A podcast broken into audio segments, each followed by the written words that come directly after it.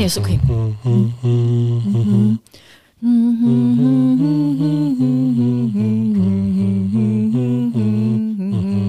Reicht. Es geht ja noch weiter. Okay. Willkommen bei SEO Date, dem SEO-Podcast mit Christine und Hans Kronberg. Folge 1. Heute sprechen wir darüber, was ist überhaupt SEO Date? Wir wagen einen SEO-Ausblick auf das Jahr 2021. Wir sprechen über den Clubhouse-Hype Über SEMrush, die an die Börse gehen. Und über aktuelle SEO-Jobs. Die Idee zu SEO Date ist entstanden, dass wir hier häufig zusammen in der Küche sitzen und uns dabei ganz häufig über SEO un- unterhalten, was den einfachen Grund hat, dass wir beide SEOs sind und ähm, natürlich dann gerne über das Thema reden, über unseren Beruf. Und dabei auf die Idee kam, dass wir das eigentlich auch aufnehmen können, weil so wie es uns Orientierung gibt, es sicherlich auch dem einen oder anderen SEO da draußen Orientierung gibt, ähm, eine zweite oder dritte Meinung zu aktuellen Themen, zu aktuellen Trends zu hören. Und das ist die ganze Idee hinter SEO Date. Bevor wir loslegen, sollten wir vielleicht erstmal uns vorstellen. Und ich fange mal mit dir an, Christine, Ladies First. Du hast ähm, SEO gelernt bei meinestadt.de, hast dort als Redakteurin angefangen ähm, beim Webkatalog und ähm, wurde zwischendurch zu Microsoft nach München ausgeliehen von, Genau, von MSN Search. Genau. Hast dort ähm, dann auch schon ähm, ja, dich intensiver mit Suchmaschinen beschäftigt und als du zurückkamst zu meiner Stadt, ähm, konntest du dein Wissen anwenden, hast dort SEO aufgebaut ähm, bei meiner Stadt und das dermaßen erfolgreich und so gerockt, dass meine Stadt über 400 Punkte dann im Sichtbarkeitsindex hatte und zu den Top 10 Websites in Deutschland gehörte, was die Google-Sichtbarkeit anging. Und ja, dort einen grandiosen Job gemacht hast. Und das Interessante ist ja, dass ähm, du jetzt nicht zu den SEOs gehört, die gehörst, die über die ganzen Konferenzen und SEO-Bühnen tingelst und ähm, in den Social Media ähm, groß auftrittst. Ja, aber ähm, damit bin ich ja nicht alleine. Also es gibt ja super viele SEOs da draußen, die einfach einen coolen Job machen. Ja, also du stellst, stehst stellvertretend praktisch für, für, für die ganzen SEOs, die so eher im Verborgenen ähm, wirken und teilweise grandiose Jobs machen und eigentlich weiß es keiner. Und ähm, umso mehr freue ich mich, dass du hier bei dem Podcast mitmachst ähm, und dort deine Nase dann doch so ein bisschen mal in den Wind der Öffentlichkeit stellst. Ähm, aber das vergessen wir am besten ganz schnell. Ähm, wir sind ja einfach unter uns und reden miteinander in unserer Küche. Und ähm, ja, nach ähm, bei meiner Stadt hast du dann dich irgendwann selbstständig gemacht, ähm, meine Stadt weiter beraten, aber eben auch andere Ja, unter anderem. Also Websites betreut, genau. Und ähm, viel im lokalen Segment, aber nicht nur. ja, von, Also von News und der- durchaus auch Sachen, die mich interessieren. Da war auch mal ein Künstler dabei, ähm, dem ich da so ein bisschen unter die Arme gegriffen habe. Ähm, ja, andere interessante äh, Themen, B2B, B2C, halt wie gesagt auch Kulturbereich, verschiedenste. Und lebst von der Mund-zu-Mund-Propaganda. Also deine Kunden sind offenbar so zufrieden, dass sie dich weiter buchen und ähm, neuen Kunden empfehlen.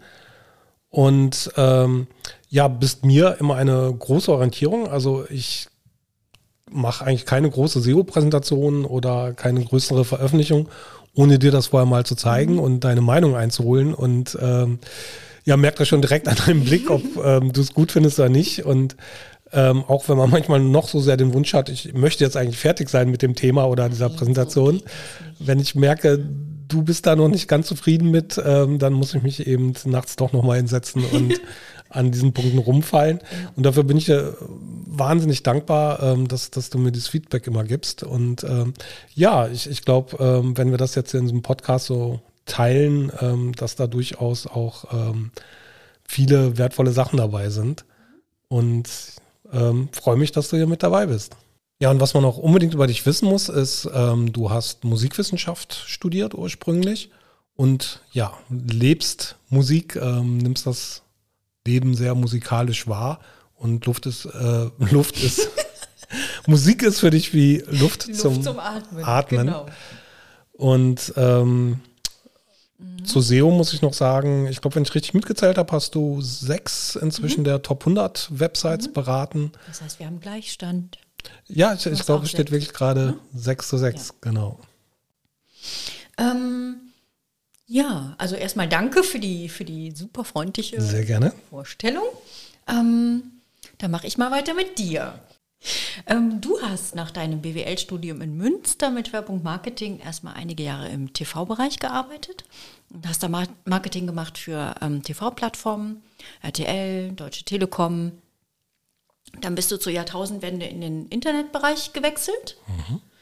ähm, bei Tomorrow Focus und hast da festgestellt, wenn man Marketing für Internetplattformen macht, äh, dass da SEO so mit der größte Hebel ist.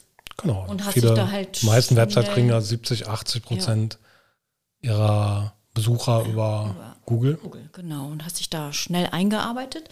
Und das hat so gut funktioniert, dass du dich dann selbstständig gemacht hast mhm. Und ähm, irgendwann haben wir uns kennengelernt als du bei meiner Stadt gearbeitet hast. Äh, und äh, bist deswegen mehr oder weniger hier hängen geblieben. Genau, du bist der Grund, warum ich hier im Rheinland gestrandet genau, bin. Bist im Rheinland. Äh, genau. Wobei ich mich hier sehr wohlfühle. Also ich finde, Bonn ist eine fantastische Stadt. Ja, das, dem kann ich nur beipflichten. Und äh, wenn man SEO in Bonn macht, ähm, lernt man halt irgendwann zeitnah auch Sistrix kennen. Genau, weil Bonn ist ja die heimliche SEO-Hauptstadt in Deutschland mit den ganzen genau. Sistrix-Daten. Und ähm, warst da Head of Marketing? Genau so. Und da kenne ich wahrscheinlich. Sechs, sieben Jahre lang. Ja, genau, recht lange. Und aktuell machst du SEO bei Chefkoch?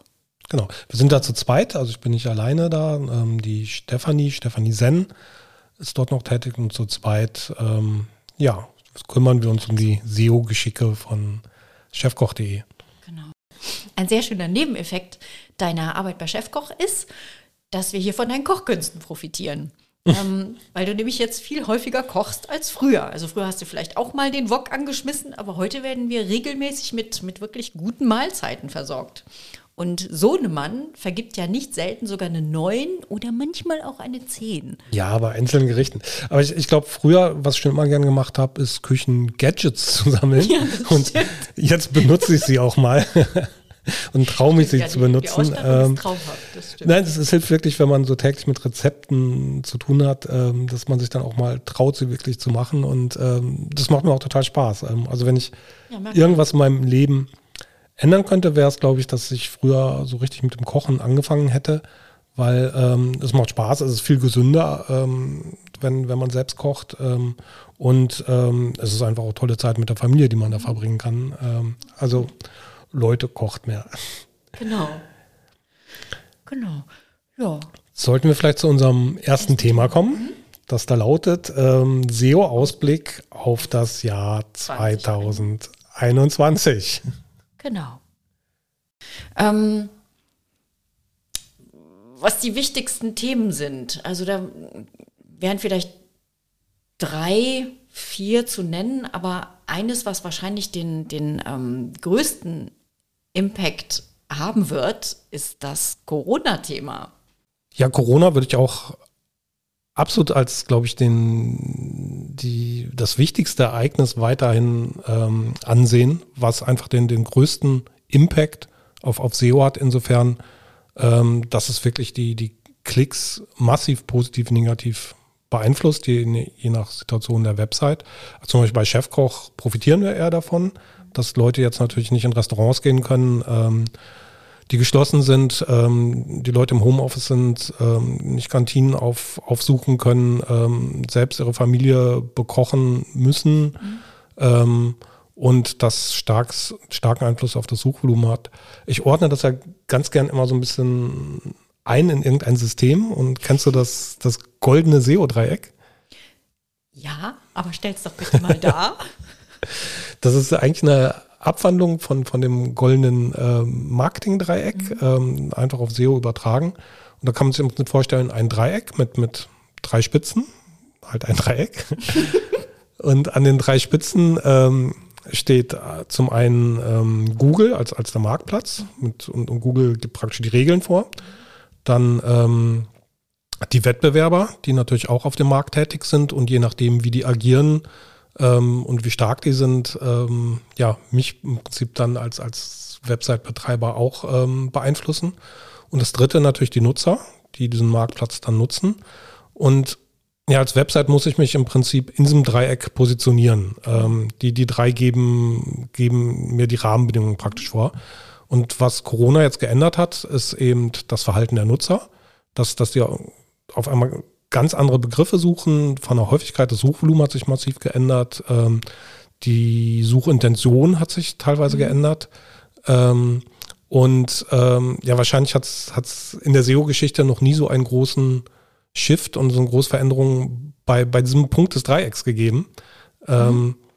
also im Prinzip kannst du anhand des Dreiecks eigentlich strategisch jedes SEO-Problem besprechen, weil, weil wenn es hochgeht, runtergeht bei dir, SEO-mäßig, ist wahrscheinlich immer eins dieser Dreiecken dafür verantwortlich ähm, oder eine Kombination daraus. Und, und diesmal ist es halt massiv die Nutzer, was es so in der Form vorhin nie gegeben hat. Also das ist normalerweise halt relativ konstant, das Nutzerverhalten, innerhalb des Jahres vielleicht ähm, schwanken, dass, dass es da Saisoneffekte gibt, genau. ähm, dass im Winter das irgendwie anders ist als im Sommer und ähm, diese Geschichten. Aber ja, oder auch wenn mal ein punktuelles Ereignis kommt. Genau, ähm, sowas in der Art ähm, Wochentage noch und Uhrzeiten mhm. alles, aber, aber ähm, so über das Jahr dann doch relativ konstant. Und, und jetzt hat es auf einmal da so, so einen richtigen. Eine tektonische Verschiebung Te gegeben. Ganz genau. Mhm. Ganz genau. genau. Und das sieht man in den Serbs auch, ähm, zumindest meiner Beobachtung nach, ähm, daran, dass halt News-Themen sich in ähm, Themen, die halt vorher überhaupt nicht irgendwie newsrelevant waren, mit, mit rein ähm, zecken sozusagen. Also News-Themen kommen viel, viel häufiger vor bei, bei Queries, die halt sonst im Prinzip eine, eine ausgemändelte SERP hatten, also wo das im Prinzip feststand, was die Nutzererwartung war über einen langen Zeitraum davor. Und jetzt ist es halt so, ähm, dass wenn man irgendeinen irgendein Urlaubsort oder sowas eingibt, dass dann das Corona-Thema auch damit reinspielen kann. Selbst Organic, nicht nur in den Schlagzeilen, sondern man sieht das auch in den organischen Suchergebnissen tatsächlich des Öfteren. Und das ist was, was man halt eigentlich nicht so unbedingt, ähm, zumindest nicht in dieser Dauer an, also ich habe das noch nie an irgendeiner anderen Stelle gesehen und schon gar nicht halt so dauerhaft, ähm, dass, dass sich das so überlagert. Als Website-Betreiber muss, muss man sich das halt wirklich genau anschauen und und, und verstehen, was, wie hat sich denn die Suchintention geändert. Genau. Also zum Beispiel, wenn ich jetzt Griechenland suche, früher wollten die Leute dann vielleicht irgendwie einen günstigen Urlaub buchen und jetzt kann es sein, dass die Leute vielleicht wissen wollen, wie ist denn die Corona-Situation in Griechenland, darf ich da überhaupt hinreisen? Wenn ich schon gebucht habe, kriege ich da irgendwie mein Geld noch zurück. Ähm, das, ich bin jetzt gerade im Reisebereich nicht unterwegs, ist jetzt geraten, aber, aber sowas könnte es halt sein. Und das ist halt wichtig zu verstehen und, und den passenden Content dann anzubieten, um genau. eben da weiter zu ranken. Genau. Ähm, der Veranstaltungsbereich, der hat ja recht stark gelitten. Ich weiß nicht, ob du das irgendwie auf dem Schirm hast, also jetzt serbtechnisch ja. und, und, und ähm, ähm, was mir da aufgefallen ist, du hast ja gerade gesagt, ähm, man soll reagieren, ist ja völlig klar. Ne? Also es gibt irgendein Thema, das muss man aufgreifen. Ähm, was mir halt aufgefallen ist, also gerade im Eventbereich, im Großeventbereich auch, ähm, dass da nicht, ähm, zumindest in dem, was, was, was in der SERP erkennbar ist, also in den Titles und Descriptions, ähm, teilweise auch nicht auf den Zielseiten darauf eingegangen wird, was denn nun ist mit den Veranstaltungen. Also zum Beispiel habe ich ähm, Rock am Ring habe ich gesehen oder ähm, auch, auch europaweite Festivals beispielsweise. Die Festivalsaison findet ja im Sommer statt ja. und da könnte man eigentlich, ähm, kann man damit rechnen, dass einige stattfinden, andere werden nicht stattfinden. Und die Festivalgänger wollen sich da sicherlich auch orientieren. Und teilweise wird es einfach auf den weder im Titel noch in der Meta-Description kommuniziert, was jetzt ist, also dass das Corona-Thema da irgendwie eine Rolle spielen kann dass ein Festival abgesagt ist oder nicht abgesagt ist, ob die Karten irgendwie Gültigkeit behalten, findet man dann häufig nicht mal auf der Zielseite. Also muss man, also häufig ist es so, dass die Website-Betreiber eben die Nutzer nicht abholen, sondern im Unklaren lassen. Und das, das ist was, was mich total erstaunt. Ja, also ich, ich nehme mal ganz stark an, dass du jetzt bei Chefkoch, wenn, wenn, wenn, wenn der Lockdown zu Ende geht, dass du dann entsprechend reagierst. Ja, beziehungsweise wir haben vor allem reagiert, als der Lockdown ja, angefangen also, hat. Ja, klar. Es ist Aber jetzt man ja, versucht ja auch gegenzusteuern, ja. wenn, wenn, wenn sich die Situation ändert. Das ist ja egal, in welche Richtung. Nur, dass man halt das, was jetzt gerade ähm, einen betrifft, was der Fall ist, ja, was, ja, ähm, dass, dass man halt das irgendwie aufgreift und also das dann so das, und das muss man ad hoc machen. Ja, ich habe auch den Eindruck, dass, dass es noch nicht überall konsequent gespielt wird, ja. was und, und ja, ähm, behandelt wird. Ich, ich hatte letzte Woche zufälligerweise einen Fall ähm, gesehen, ähm, dass ähm, bei Google Maps ähm, steht ja oft der Hinweis geöffnet, nicht geöffnet, Ja. wenn, wenn du Locations suchst. Ja. Mir war es aufgefallen, weil ich letzte Woche viele, viele ähm, Fotos von Locations gemacht habe, die, Hast du die, wieder Local Guide Material gesammelt? ja, der, der Pip hat mich da ähm, angestachelt, ähm, geht zurzeit viel ähm, draußen spazieren, fotografiere alles und ähm, versuche da möglichst viele äh, Seitenaufrufe für meine Fotos zu kriegen. Ähm, Supermärkte laufen gut, ranzige Supermärkte. Ähm, aber egal. Ähm, mir war aufgefallen, dass ähm, dort bei der Haribo Store hier in, in Bonn ja. Zentrum, ähm, der, der ein beliebtes Touristenziel ja auch ist, ähm, stand auf Google Maps, ähm, als ich Fotos hochgeladen habe, dass, dass der Laden geschlossen ist. Der hatte aber Stimmte auf. gar nicht. Ähm, Und ähm, unter, unter gewissen Hygienevoraussetzungen kannst du halt da rein, musst dich in einer Schlange anstellen und zu viele gleichzeitig in den Laden ne? und so weiter. Aber ähm, er war definitiv geöffnet. Ähm, ich habe lustigerweise es nicht mal geschafft, ähm, den als geöffnet bei, bei Google wieder zu markieren. Nee? Ähm, weil, ja, das, das muss halt irgendwie beweisen. Ich, ich habe dann noch so ein Foto von den Öffnungszeiten da ähm, hochgeladen. Ähm, aber also jedenfalls nicht schnell. Das stand dann erstmal unter Prüfung und irgendwie zwei, drei Tage später stand immer noch das als geschlossen da. Ähm, ja, also es müssen Website-Betreiber da natürlich einfach auf die Situation eingehen. Ähm, also bei, bei Chefkoch, was dort zum Beispiel Themen waren, dann vor einem Jahr, als der erste Lockdown kam, die meisten erinnern sich ja wahrscheinlich noch, gab es kein Mehl, gab es keine Hefe. ähm, die, die Leute haben alles gebunkert, kein, kein Klopapier. Und ähm, da äh, wurde dann eben auch viel gesucht, ähm, Backen ohne Mehl, Backen ohne Hefe, Hefe selbst herstellen. Da haben wir zum Beispiel dann viele Artikel geschrieben, Videos gemacht. Ähm, man, man kann Hefe auch zum Beispiel selbst herstellen mit aus, aus gedörrtem Früchten wie, wie irgendwie Datteln oder Rosinen. Ähm, Wäre Okay. jetzt auch nicht so mein Ding. Ja, das Bisschen- entsteht dann so ein bisschen blubberndes Wasser und ähm, daraus kann man dann Hefe machen. Gut, dass du ähm, das noch nicht ausprobiert hast. Nein, aber haben, haben wirklich ein riesen Special gemacht. Ähm, schnelle Gerichte, wie kann man irgendwie Mittagskinder bekochen, ähm, Gerichte mit wenig Zutaten, fünf Zutaten. Können die Ähm, Kinder mitmachen beim Kochen? wie können die mitmachen? All, all diese Geschichten und ähm, versucht diese Sachen mitzugehen. Und ähm, ja, schwieriger wird es natürlich in Fällen, wo einfach die Nachfrage komplett wegbricht. Ne? Ähm, da Veranstaltung hast du schon gesagt, schwieriges Thema. Ähm, Friseure, ich hatte mir den Trends für Friseure angeschaut, lustigerweise erst, also die, die jetzt ja wieder aufhaben, ja. ähm, wurden da erst seit dem 1. März wieder gesucht bei Google Trends. Ähm, eigentlich sollte man ja schon eine Woche vorher anrufen, um einen Termin zu kriegen. Ähm, 1. März ist natürlich ein bisschen spät. Also telefonieren durften die auch vorher schon. Ja, es gab ein kleines, äh, aber feines Grundrauschen, was das Friseurthema angeht. Und die haben dann halt auch eben die früheren Termine bekommen. Ne? Die anderen sind dann halt Die anderen stolpern immer noch dran. über ihre Haare. Genau. Ja, das, also, das ist auch super interessant. Also die, die Dellen, die man in, der, in den saisonalen Verläufen sehen kann. Also das, was normalerweise ähm, beim Restaurantthema hatten wir uns darüber unterhalten, Ja. wann jetzt die Peaks sind und wann nicht. Ne? Also ob das, ob der Peak jetzt im letzten, ähm, wann war das? Im letzten Sommer. Ähm, der Peak für Genau. Restaurant. Ob der jetzt noch im, im Trend liegt oder nicht. Ähm, grundlegend, also grundsätzlich liegt der noch im Trend, aber es war halt völlig ungewöhnlich, dass das so, so, äh, dass das Loch vorher da war, also dieses Nachfrageloch. Und dass es danach halt auch wieder so, äh, so weit runter Das war eine gewaltige Achterbahnfahrt. Genau. Also Genau, und das ist bei, bei dem Friseurthema genauso, das ist beim Veranstaltungsthema so. Also die saisonalen Verläufe sind halt wirklich ganz schön arg durcheinander. Und ähm, das ist halt was, ähm, wenn man das nicht aufgreift und schnell aufgreift, dann gerät man halt auch schnell ins Hintertreffen. Also ich rechne auch damit, wenn, wenn jetzt der aktuelle Lockdown vorbei ist und die Restaurants wieder öffnen dürfen, dass dann wahrscheinlich erstmal einen Monat lang keiner mehr Chefkoch aufruft, weil die Leute da irgendwie so eine Lust haben, auch mal wieder sich bekochen zu lassen und rauszugehen. Ähm, da, Ja, erstens gekocht wird immer.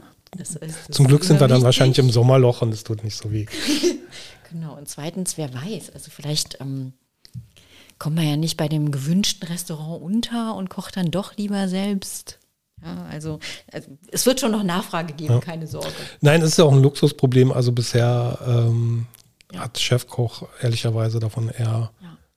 positiven Effekt, was den Traffic angeht, gehabt. Ähm, da gibt es ja ganz andere Branchen. Ähm, insgesamt ist Deutschland, glaube ich, ganz gut durchgekommen. Ähm, also je nach Studie waren auch die Einbrüche im Werbemarkt da eigentlich minimal, vielleicht im einstelligen Prozentbereich. Ähm, und ähm, da hat es andere Länder ganz anders getroffen. Also Indien teilweise 75 Prozent, aber auch andere europäische Länder irgendwie 25 Prozent, 30 Prozent verschiedenste Länder. Jetzt der Werbemarkt in Indien 75 Prozent eingebrochen. Ja. Der, der, der Suchmaschinen? Ja, insgesamt der Werbemarkt. Okay. Ähm, also ich habe die Studie selbst nicht gelesen. Ein Freund hat, hat deswegen seinen Job verloren bei einem, einem äh, indischen Fernsehsender. Ähm, die haben einfach den Sender dicht gemacht, weil, weil die einfach kein Geld mehr verdient haben. Ähm, Die Filmproduktion ist wahrscheinlich dann auch komplett.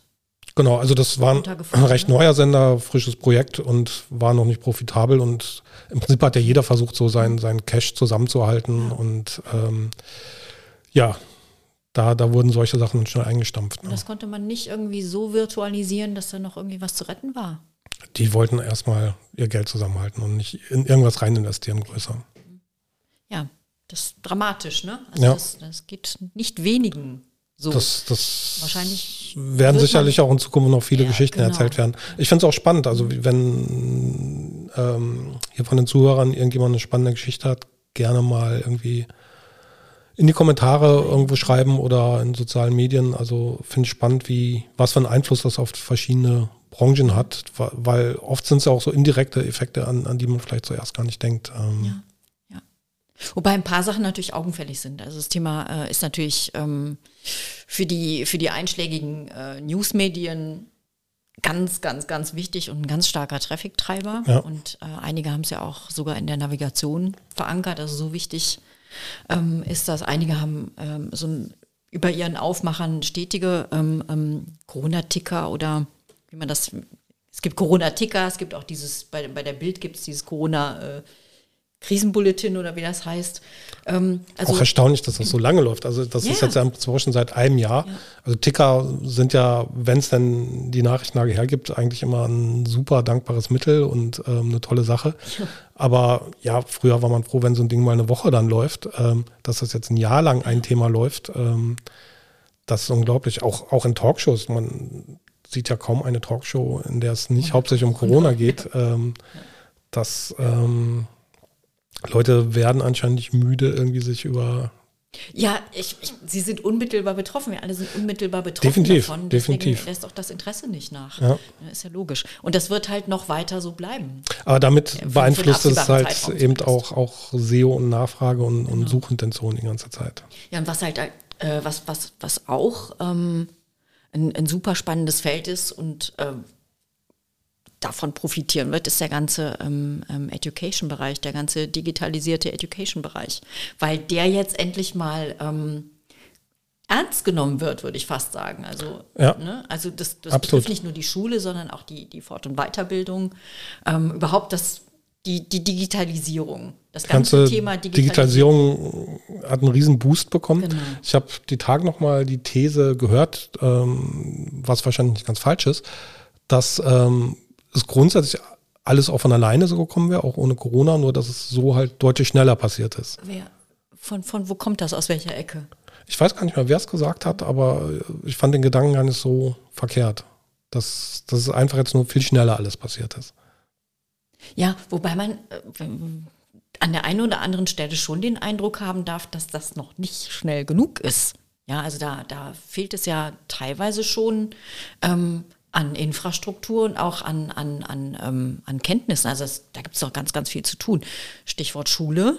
Ja, da ist nicht Ja. alles. Also Schneller passiert heißt ja nicht, dass es schnell genug passiert. Ähm, aber jetzt stell dir mal diese Schulsituation vor, ohne diesen Corona-Druck.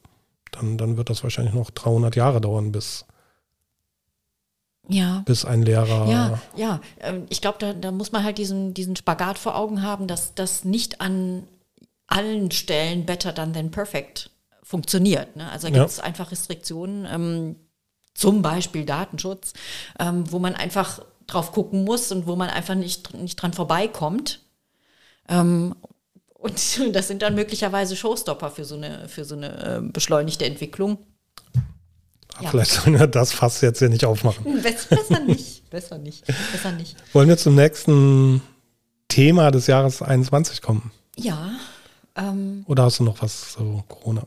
Nee, wir, wir wollen ja, nee, wir wollen, wir wollen, wir wollen ruhig weitermachen. Das passt schon. Ich meine, das Thema wird uns noch begleiten. Das wird nicht das letzte Absolut. Mal sein, dass wir über Corona reden. Ähm, Mobile First passiert ja schon. Steht jetzt an ne? diesem Monat, das, ne? Genau, das steht jetzt an diesem Monat. Ähm, da werden alle Sites auf Mobile First Indexing umgestellt. Für die, die nicht so drin sind, ähm, bedeutet im Prinzip ähm, Google oder was der mobile Crawler von Google nicht findet, genau. kann auch nicht mehr ranken. Also wenn, wenn manche Inhalte nur auf der Desktop-Version sind, nicht aber auf der mobilen Version, aber mobil nicht erreichbar, ähm, ja, werden die ihre Rankings verlieren oder aus, aus dem Index im Prinzip rausfliegen. Genau. Alles, was nur auf der Desktop-Version einer Site verfügbar ist, wird aus dem Google-Index fallen. Genau. Irrelevant. Mhm. Das ähm, ist ja schon seit Jahren Thema und man sollte denken, dass ähm, über die Jahre alle sich irgendwie inzwischen auch ähm, darauf eingestellt haben und seit Jahren irgendwie auch schon mobil gecallt werden bei Google. Aber überraschenderweise gibt es dann eben doch viele Websites, die ähm, da ja noch nicht mobile ready und mobile first sind.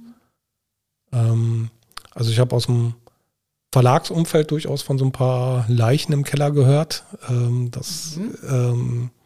Man mag es kaum denken, ja, Seiten, die dann mal irgendwann erstellt worden sind, auch nicht so viel Geld abwerfen, nicht, nicht wirklich weitergepflegt werden mhm. und ähm, die keiner mal so richtig anfassen mag. Mhm.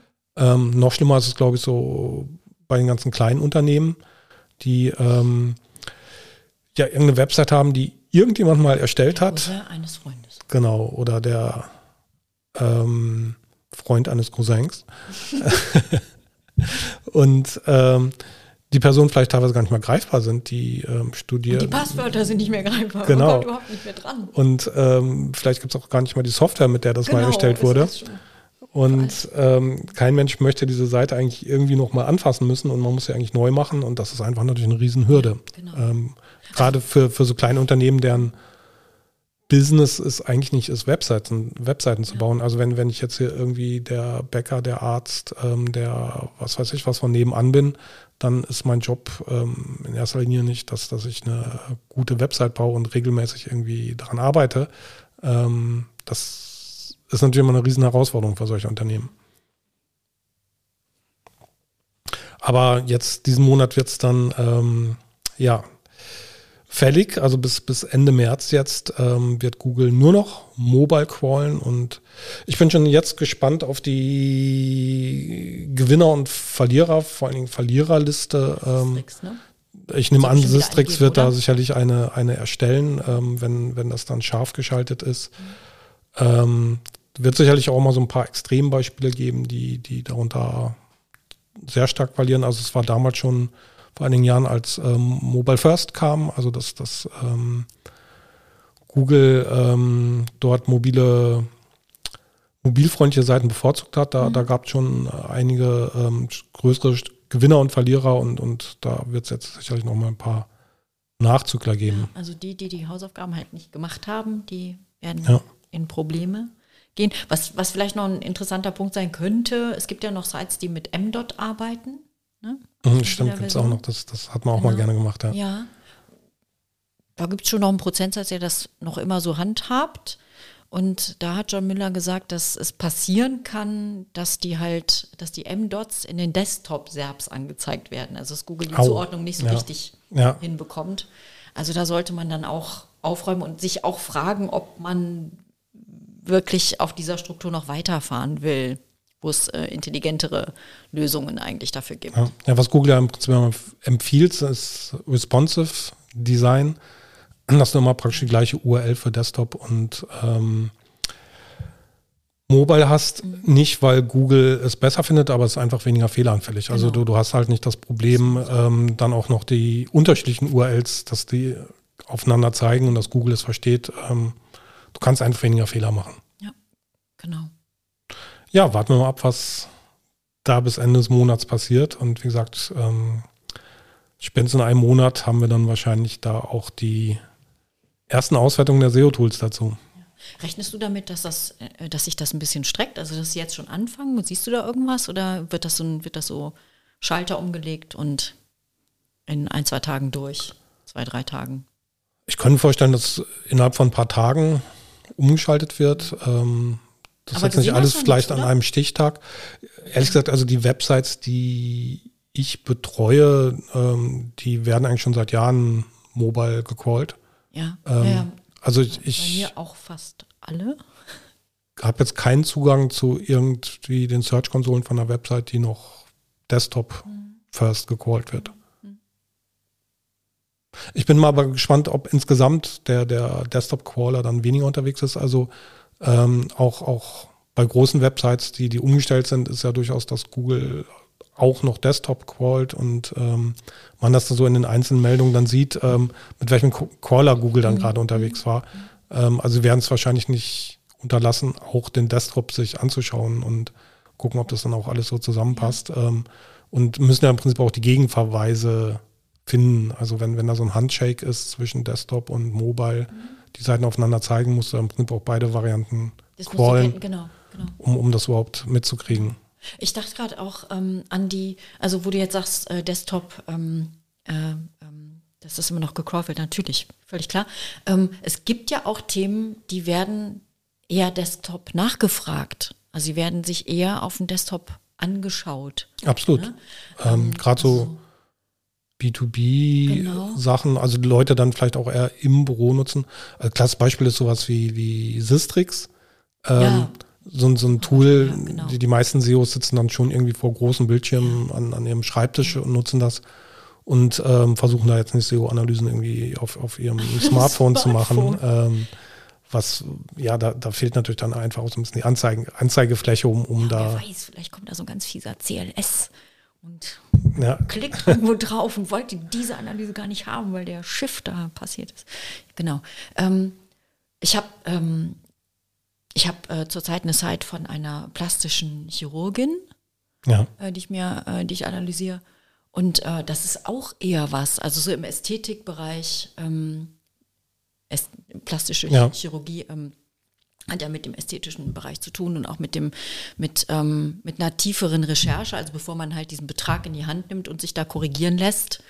Ähm, möchte man sich halt ausführlich informieren und halt nicht irgendwie an der U-Bahn-Haltestelle irgendwie in sein, in sein Smartphone gucken oder aus, aus seinem Auto aussteigen, gerade nochmal ein bisschen was ähm, zwischen Tür und Angel recherchieren, sondern man nimmt sich Zeit dafür. Und das macht man eher an größeren Bildschirmen.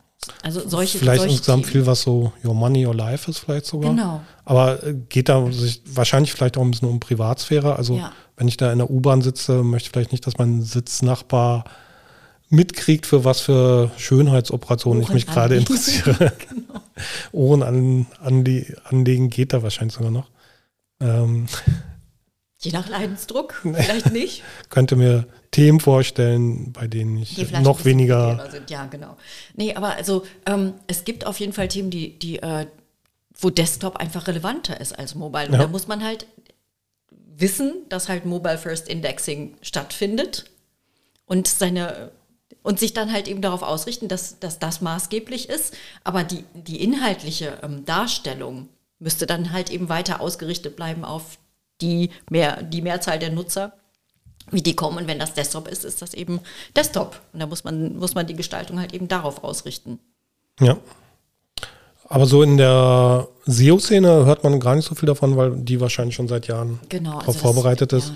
Ja, ja. Ähm, müssten wahrscheinlich die Agenturen ein bisschen trommeln, die könnten wahrscheinlich mit dieser Nachricht viele, viele kleinere mhm. Websites, ähm, denen nochmal irgendwie ein Makeover der, der, der Website verkaufen. Hm, ja, genau. Ähm, genau. genau. Da rangehen.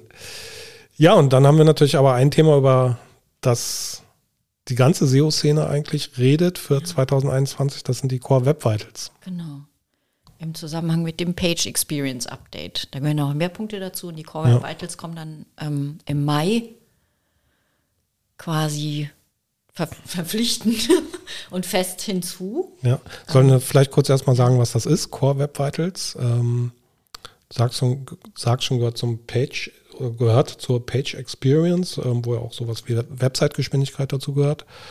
Und Google hat da im Prinzip drei neue Kennzahlen definiert.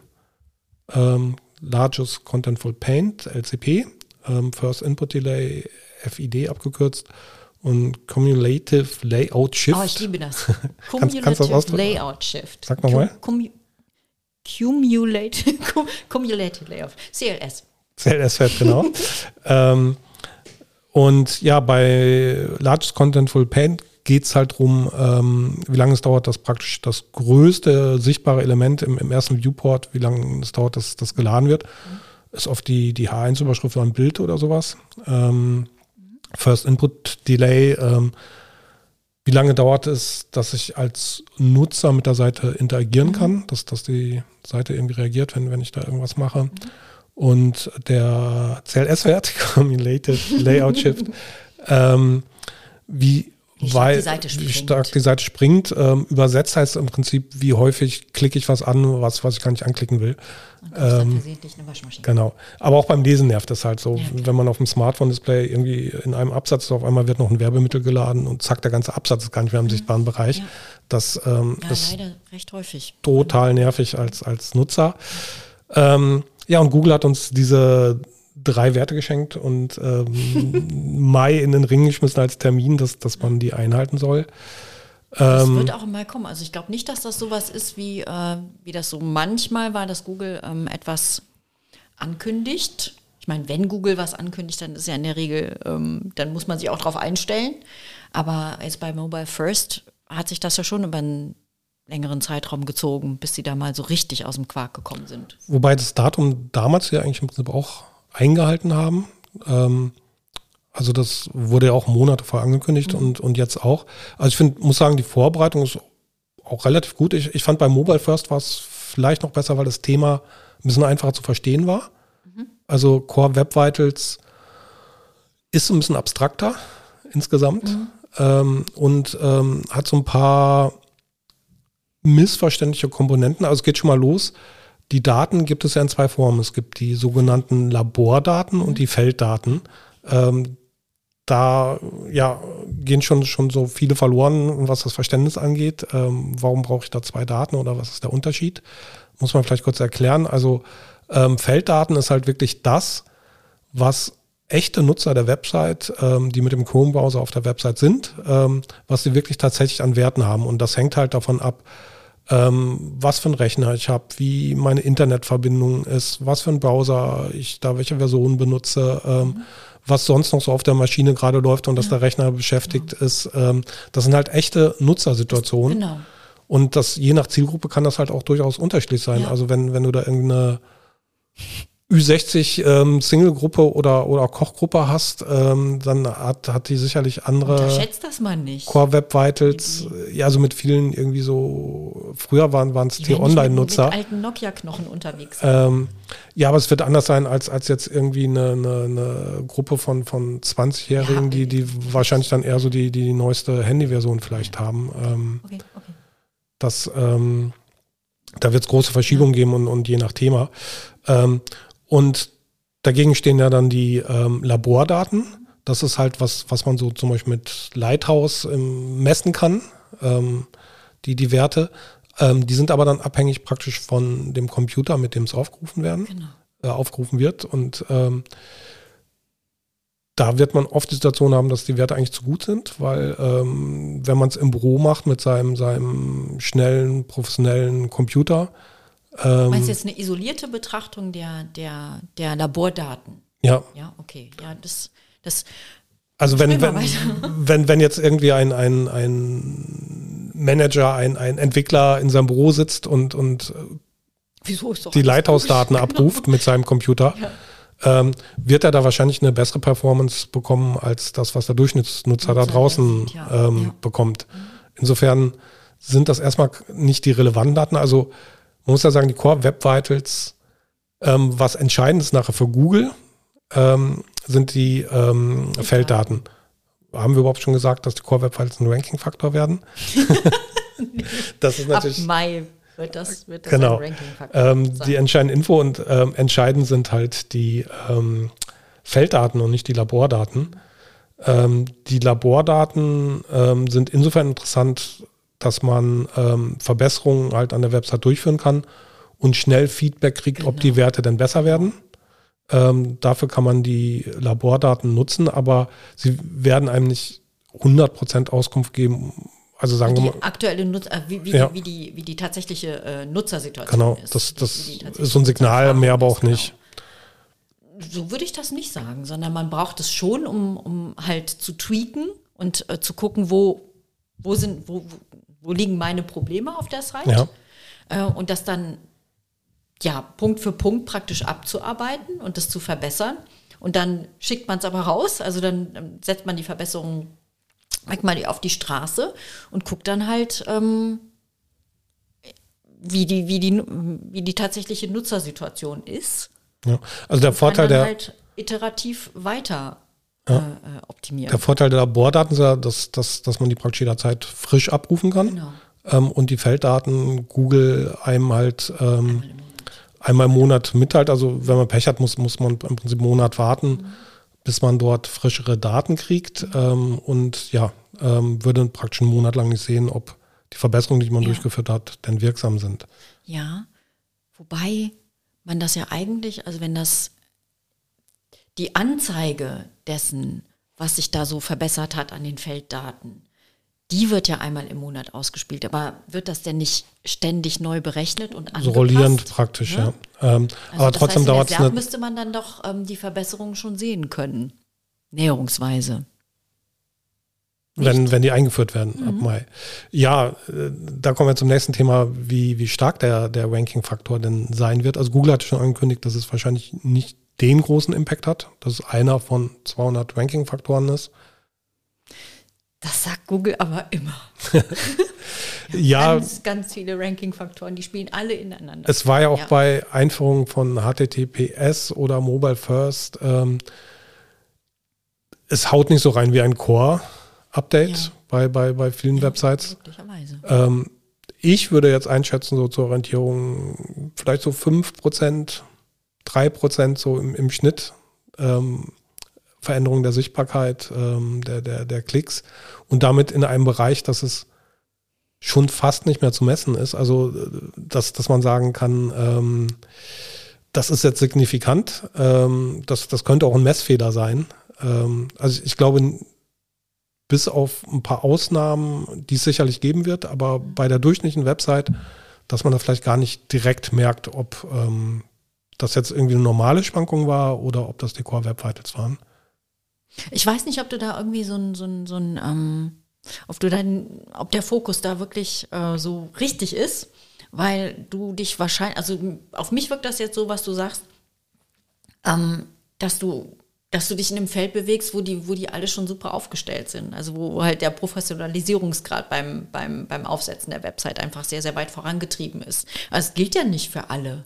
Das gilt nicht für alle Segmente und das gilt auch nicht für alle Wettbewerber. Du hast gerade eben, äh, wir, haben, wir haben vorhin über die, die ähm, über kleinere Unternehmen ähm, ja. gesprochen und kleinere Marktteilnehmer. Also da die SERPs sind nicht nur äh, ähm, äh, Shorthead und Midrange, es gibt halt eben auch den Longtail.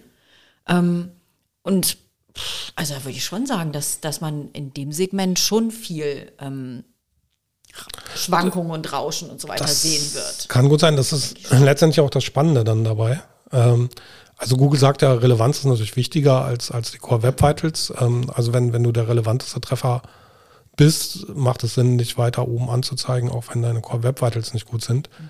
Ähm, Im Longtail weiß Google die Relevanz dann ja nicht mehr so gut. Mhm. Und da und kann, das, halt kann, kann das entscheidend werden. Ja. Das, das ist natürlich richtig, ja. Ähm, ich will damit auch nicht sagen, dass die Core Web Vitals ähm, unwichtig sind, da man nicht optimieren soll. Also ganz im Gegenteil. Also 3% echt ein bisschen, also das, das jetzt aus der Ne, das, das ist ein Bauchgefühl, raus, ja. Bauchgefühl, also so im Schnitt. Also das heißt ja nicht, dass, dass es, da wird es auch eine Seite geben, bei der es 30 Prozent ist und, und eine andere Seite, bei der es halt irgendwie 0,3 Prozent ist. Ja. Ähm, aber Wichtige Grundaussage, ähm, Core Web Vitals sollte man meiner Meinung nach auf jeden Fall sich drum ja. kümmern, ähm, weil es, es geht halt nicht nur um direkte SEO-Effekte, es geht vor allen Dingen erstmal um den Nutzer. Also, weil es ist nervig, wenn, wenn, wenn die Seite springt, es ist nervig, wenn die langsam lädt. Und ähm, langfristig wird sich das auf jeden Fall bezahlt machen. Genau. Ähm, genau. Es wird indirekt sicherlich auch, auch positive SEO-Effekte haben über, über das hinaus, was, was Google da direkt als Ranking-Faktor hat. Also dass Leute einfach die Seite lieber besuchen, häufiger anklicken, häufiger wiederkommen. Das, das sind alles positive Effekte. Ja. Ähm, und ähm, ja, ich bin Google super, super, super dankbar, dass, dass die überhaupt diese Core Web Vitals ja, in den Markt mal, gebracht haben. Man, genau, dass man mal Daten hat, äh, die man, die man ähm, konkrete äh, ähm, äh, Angaben machen kann, also womit man konkrete ja. Anmachen, äh, Angaben machen kann und sagen kann, schau mal hier, äh, unser, unser FID ist schlecht oder schau mal hier, die, die Werbemittel zerschießen uns ständig unseren CLS. Ähm, da müssen wir was tun. Und das ist dann nicht so aus der hohlen Hand, sondern das sind wirklich konkrete Daten, die man belegbar vorzeigen kann und damit kriegt man Management-Attention und kann dann seine, seine, seine Dinge besser durchsetzen. Absolut. Also ähm, gerade eben diese Felddaten, also ähm, das, das ist ja eigentlich der ganz große Unterschied zur Situation vorher. Ja.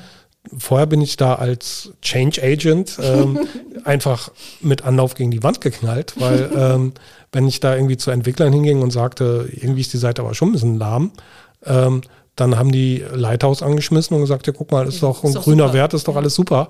Auf ihrem Hochleistungs-super Entwicklercomputer da, ähm, mit, mit, mit der dicken Büro-Internet-Verbindung. Ähm, genau. ja.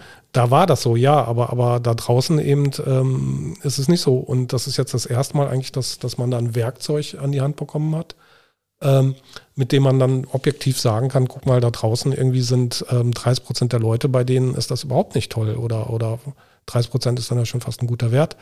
Also Google sagt da, 75 Prozent der Seiten sollten ähm, grün sein ähm, im, im, im Schnitt bei diesen drei Werten. Ähm, ich habe übrigens gestern John Müller nochmal gefragt. Ja. Ähm, in den deutschen Google Central Webmaster Hangout Sprechstunde. Die haben so einen komplizierten Search Namen. Central. Genau. Ähm, sehr komplizierten Namen bekommen. Ähm, er sagte sehr interessante, also die, die Frage war im Prinzip, was dann wichtiger ist, die Anzahl Seitenaufrufe einer URL, also beispielsweise du hast eine URL, die eine Million Mal am Tag aufgerufen wird, ähm, ist die genauso wichtig wie ähm, eine URL, die nur einmal am Tag aufgerufen wird? Weil Aber wenn dafür über einen längeren Zeitraum oder was? Nee, überhaupt nur einmal. Also so. oh, einfach okay, eine okay. URL zu mhm. einer URL ah, okay. ähm, haben die gleiche Bedeutung. Also wenn du es aus Nutzerperspektive siehst, von, von der Erfahrung her, müsste eine URL, die eine Million Mal am Tag aufgerufen wird, genauso wichtig sein wie eine Million URLs, die jeweils einmal am Tag aufgerufen werden. Also rein von der Nutzererfahrung entspricht das ja der gleichen Menge. Ja. Eine Million Situationen. Und ähm, er sagt interessante Frage, aber ähm, gab dann eine sehr schwurbelige Antwort. Also im Prinzip, ja, wie das so ist. Ähm, also die Antwort war nicht einfach so, und nicht gesagt, er, er, er, tat sich auch nicht ähm, ganz einfach damit.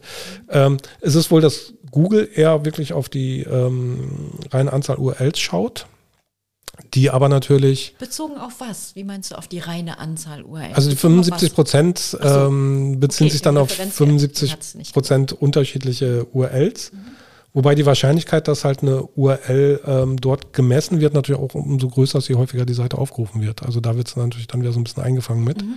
Ähm, er sagte aber, wenn man es wirklich für die Nutzer machen möchte mhm. ähm, und, und jetzt nicht aus SEO-Gründen, mhm dann wäre es schon sinnvoll, natürlich drauf zu gucken, erstmal auf die URLs, die auch die meisten Seitenabrufe haben, dass die gute Core Web Vitals haben. Ja. So weit geht Google aber in seinen Daten nicht. Mhm. Okay. Ähm, hast du zufällig äh, nachgehakt, ähm, was mit den No-Index-Pages ist? Also, oder kam das nochmal vor? Da habe ich nicht noch mal nachgefragt. Ähm, worauf du ja anspielst, ist, dass Google die mit in den Score äh, einberechnet möglicherweise. Genau, also, Seiten, die gar nicht indexiert werden, genau. dass, dass sie trotzdem die Core Web Vitals genau, beeinflussen da können. Halt eine Frage. Ähm, das, wie lange ist das her? Ich glaube vor einem Monat ungefähr im, im selben Hang, äh, im, im, im, gleichen Hangout, im gleichen Forum. Ähm, da hat jemand explizit seine, seine ähm, langsameren Seiten auf No-Index gesetzt, weil die offenkundig wenig nutzen. Also sie haben eben nicht viel gebracht mussten aber irgendwie äh, da sein und er hat sie halt ausgeschlossen von der Indexierung, um halt ähm, ja da keine, keine schlechten Werte zu erzeugen. Und daraufhin sagte John Müller, dass die aber tatsächlich doch mit auf den Score einzahlen können, weil die, ähm, die Nutzererfahrung an dieser Stelle ja ähm, dennoch eine schlechte ist, auch wenn, wenn, die, wenn die nicht ähm, direkt im, im Ranking vorkommen, diese URLs. Vielleicht kommen sie mittelbar vor. Der Nutzer kommt auf irgendeine Zielseite aus der SERP und klickt dann auf so einen la äh, langsamen Performer. Und vielleicht ja. ist das zeitweit so. Es, es zahlt auf die Nutzererfahrung ein. Also genau. ich, ich komme zum Beispiel auf, über Google auf, auf eine Shopping-Kategorieseite, ja. Klick dann noch irgendwie zwei, drei Facettierungen, mhm. Unterkategorien mhm. oder sowas an. Mhm. Ähm, und wenn die zum Beispiel langsam sind, ähm, waren, waren dann drei, vier Seitenaufrufe äh, eine schlechte Nutzererfahrung gegenüber der einen ja. guten und ähm, es war dann vielleicht gar nicht so toll, dass Google mich überhaupt auf diese Website geschickt genau. hat. Ähm, Aber das ist natürlich ein Feld, ähm, was insofern spannend ist, als das ja nicht mehr unmittelbar mit dem Ranking-Material zu tun hat, sondern nur noch mittelbar. Ja. Und wenn das dann auf den Score einzahlt, ähm, also das hat aber nicht irgendwie äh, geklärt, wie sich das damit verhält. Wir sind da nicht tiefer reingegangen, da waren noch viele andere Fragen. Ähm, er, ich hatte die vorher schriftlich eingereicht und okay. es dauert eh lange, bis die zu den ja, schriftlichen ja, Fragen kamen. Da, da waren viele Live-Fragen direkt im Hangout. Ähm, ja, ich, ich denke, ähm, wird auch da spannend zu, zu sehen sein, dann die ersten Gewinner und Verliererlisten, wenn das live geht. Ähm, wird sicherlich auch noch ein paar Überraschungen geben. Ähm, Wieso? Wenn du sagst, das hat nur einen, einen, einen relativ geringen Impact, erwartest ja. du denn dann, dass, dass, dass es da ordentlich äh, ähm, an der einen oder anderen Stelle durchgerüttelt wird? Oder? Es gibt ja immer, es wird wie so eine gausche Normalverteilung sein. Also ich glaube, dass, dass bei ganz vielen Website, Websites man keine großen Veränderungen sieht. Mhm. Ähm, aber dann so zu den Rändern wird es wenige Fälle geben, bei denen es sehr starke Veränderungen wahrscheinlich gibt, ähm, die, die einfach denkbar grottenschlechte ähm, Werte haben und, und vielleicht viel im Longtail unterwegs sind und, und mhm. da es dann total äh, kriegsentscheidend wird. Mhm. Ähm, das viele Seiten, man werden, das wird oft halt erst sichtbar, wenn, wenn man es dann wirklich mal in einer großen Datenbank durchlaufen lässt und, und, und die Fälle sieht. Ähm, da, da werden einem dann Sachen vor Augen gebracht, an die man vorher überhaupt nicht gedacht hat. Mhm. Ähm, ja, wahrscheinlich, ja. Ja. Also da, da wird es immer ein paar spannende mhm. Erkenntnisse geben. Ähm, ich hätte noch ein paar Tipps ähm, für, es ist ja noch Zeit ähm, zu optimieren. Also bei Chefkoch sind wir auch noch kräftig dran. Ähm, was bei uns gerade die größte Herausforderung ist, ähm, das geht ganz vielen Seiten so, die werbevermarktet werden, ähm, ist ähm, das, das Springen der Seite, der Layout-Shift, der dadurch im Prinzip hervorgerufen wird, dass die Seite in dem Moment, wo sie ausgeliefert wird, noch gar nicht weiß, wie groß das Werbemittel ist, was ausgeliefert wird. Das wird dann in Echtzeit vermarktet. Und ähm, wenn das halt ein bisschen größer ist, dann ähm, ja, drückt es den, den anderen Content halt da praktisch zur Seite und ähm, die, die Seite springt. Ähm, und das hat man als Website so erstmal gar nicht selbst in der Hand. Ähm, da muss man sich praktisch mit dem Vermarkter einig werden. Das ist bei uns insofern vielleicht ein bisschen einfacher als bei anderen, weil die Ad Alliance ähm, bei uns mit ähm, bei Chefkoch ähm, zur Familie gehört, zu Bertelsmann. Praktisch. Ähm, ja. Macht es aber nicht so viel einfacher, weil ähm, da einfach die Zielsysteme noch nicht weit genug abgestimmt sind. Ähm, also gefühlt würde ich so ausdrücken, ähm, dass so der Vertrieb immer etwas kurzfristiger denkt, was, was die Zielausrichtung angeht und ein SEO da eher ein bisschen langfristiger ähm, denkt. Ähm, kurzfristig ähm, bedeutet, ich, ich, ich hab, kann Werbemittel jetzt verkaufen und kann diesen, dieses Quartal Umsatz machen und ähm, Cash in der Tasche, da, da ist direkt mhm. Geld da. Mhm.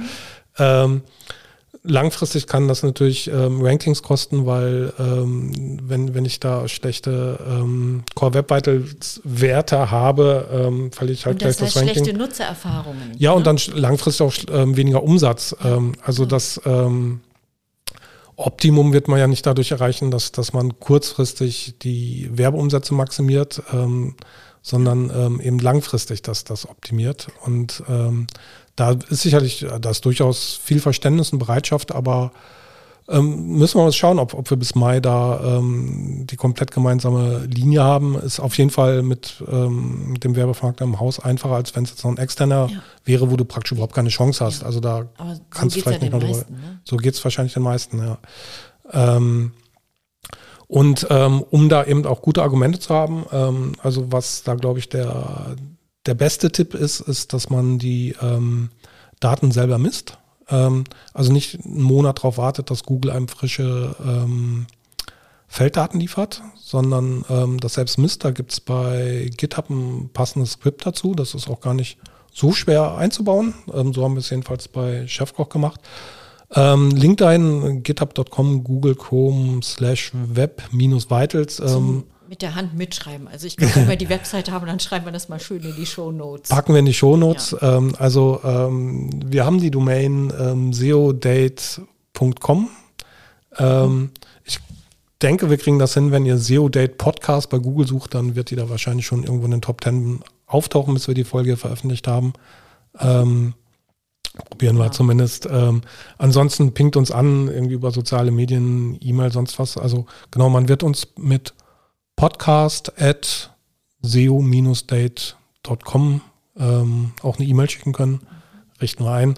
Ähm, aber wir packen es in die Shownotes. Ähm, auf jeden Fall mit ähm, dem Skript könnt ihr im Prinzip ähm, eure Daten selbst messen, ähm, dass jeder Seitenaufruf über einen Chrome-Browser ähm, werden dann praktisch Core Web Vitals gemessen und ihr könnt die dann an Analytics übergeben. Mhm. Das heißt, du hast praktisch in deinen Analytics-Daten auch die Core Web Vitals-Daten und kannst dann eben auch filtern und, und ähm, segmentieren ähm, nach allen möglichen Sachen und kannst es im Prinzip auch kombinieren. Da kannst du im Prinzip sogar sagen, wenn dieses Werbemittel ausgeliefert wird, ähm, sind die Core Web Vitals Vital-Daten, Vital, Vitals, Core Web Vitals Daten, ja, ja, okay. Sind die ähm, CWV-Daten ähm, so und, und wenn dieses Werbemittel ausgeliefert wird, dieses Format, dann sind die so. Ähm, und dann hast du auch wirklich gute Argumente. Genau, und das da ist halt eben wieder der Charme an der ganzen Sache, also das, dass man einfach eine Datengrundlage bekommt genau. für, die, für die Argumentation. Deswegen ganz großer Tipp, ähm, selber messen ähm, mit echten Daten. Ich glaube, du hast auch noch einen guten Tipp für die Core Web Vitals. Ja, also was ich sehr, sehr instruktiv fand, war das Video ähm, von Sistrix mit dem Kai Spriestersbach. Ja. Ähm, wie optimiert man, äh, wie, wie optimiert man die Core Web Vitals? Ähm, da wird wirklich so Schritt für Schritt, ähm, wird da jeder Punkt durchgegangen und auch schon mal so ähm, anmoderiert, was man da ähm, an Basics eigentlich am besten machen kann, wie man da am besten vorgeht. Und das gibt einen super schönen Überblick. Ich glaube, das ist vom November letzten Jahres. Das ist aus dieser Livestream-Serie mit, genau, mit Juan, mit ne? Juan. Genau. genau. Ähm, super Format, was, was der Juan gemacht hat. Und ja, ja der Kai, ich, ich bin, bin da auch ähm, großer Fan von ihm, Kai mhm. Spriestersbach. Ähm, super schlaue Sachen erzählt er da und ich hatte in ja, das Buch reingeschaut. Super verständlich. Also wenn man genau. sich noch nicht mit dem Thema äh, auseinandergesetzt hat, ähm, das ist wirklich so, so dargestellt, dass man es auch verstehen kann. Ja, packen wir auch einen Link in die mhm. Shownotes. Ähm, ich glaube vom 6.11. war das Video. Ja, ich Ein Tag nach meinem Geburtstag. ähm, ja, ich darf auch diesen Monat, glaube ich, bei, bei Juan da in einen Livestream rein. Freue ich mich schon drauf. Ähm, tolles Format geworden. Und an der Stelle auch viele Grüße an Kai. Ähm, ich hatte, als ich bei Chefkoch angefangen habe, ähm, hatten wir ein längeres Gespräch. Ähm, Kai und seine Frau sind große Chefkoch-Fans, also auch Nutzer, nutzen das wirklich regelmäßig. Vor allem seine Frau, aber, aber er auch. Und ähm, er hatte mir auch direkt so ein paar Sachen mitgeteilt, die er nicht gut findet bei Chefkoch, ähm, wo, wo, wo wir halt noch ein bisschen besser werden müssen. Ja. Ähm, und ja, gerade wenn, wenn, wenn das so aus ähm, von so einer Person wie, wie Kai kommt, mhm. ähm, nimmt man das natürlich ähm, das doppelt und dreifach ein, so ähnlich als wenn du mir halt im, im SEO-Bereich auch sagst, irgendwie, das ist jetzt aber noch nicht so optimal, das, das ähm, ja, kann man nicht auf sich sitzen lassen dann auf Dauer. Und ähm, ein Thema, Kai wird wissen, worum es geht, ähm, ist eine Riesenbaustelle. Da, da sitzen wir inzwischen seit einem halben Jahr mit einem zehnköpfigen Team dran und arbeiten dran. Und Kai, falls du das hörst, ähm, ich denke, so im Sommer sind wir damit fertig und dann reden wir nochmal drüber, ob du dann zufrieden bist mit Chefkoch. ich, ich denke, es wird eine deutliche Verbesserung geben. Freue ich mich schon total drauf. Aber war ein super hilfreiches Feedback. Ähm, Also Kai, wenn der irgendwo in Videos auftaucht oder Artikel schreibt, immer betrachten ähm, und lesen. Kommen super Infos von ihm. Ja, ähm, der Kai hat auch noch ein paar mehr Videos. Ähm, irgendwie Speed Extreme oder so. Ich weiß den ja. Titel jetzt leider nicht mehr so. Ähm, die, die halt ähm, zu Einzelthemen sich nochmal, äh, die da bei Einzelthemen nochmal ein bisschen in die Tiefe gehen. Und äh, also das, ja, Genau, weil man kann da sehr viel aus, aus, aus dem Google Chrome Browser mit den Bordmitteln ja, praktisch rausholen, ja. ähm, dass ähm, dort die Entwickler-Tools ähm, einem sehr genau zeigen halt, ähm, woran es hakt, welche ja. Elemente die, die Seite langsam machen, welche Elemente dort springen und so weiter. Dafür muss man natürlich wissen, ähm, wo es zu finden ist. Genau. Ähm, da, da sind so viele Funktionen und der Kai führt dann da super durch.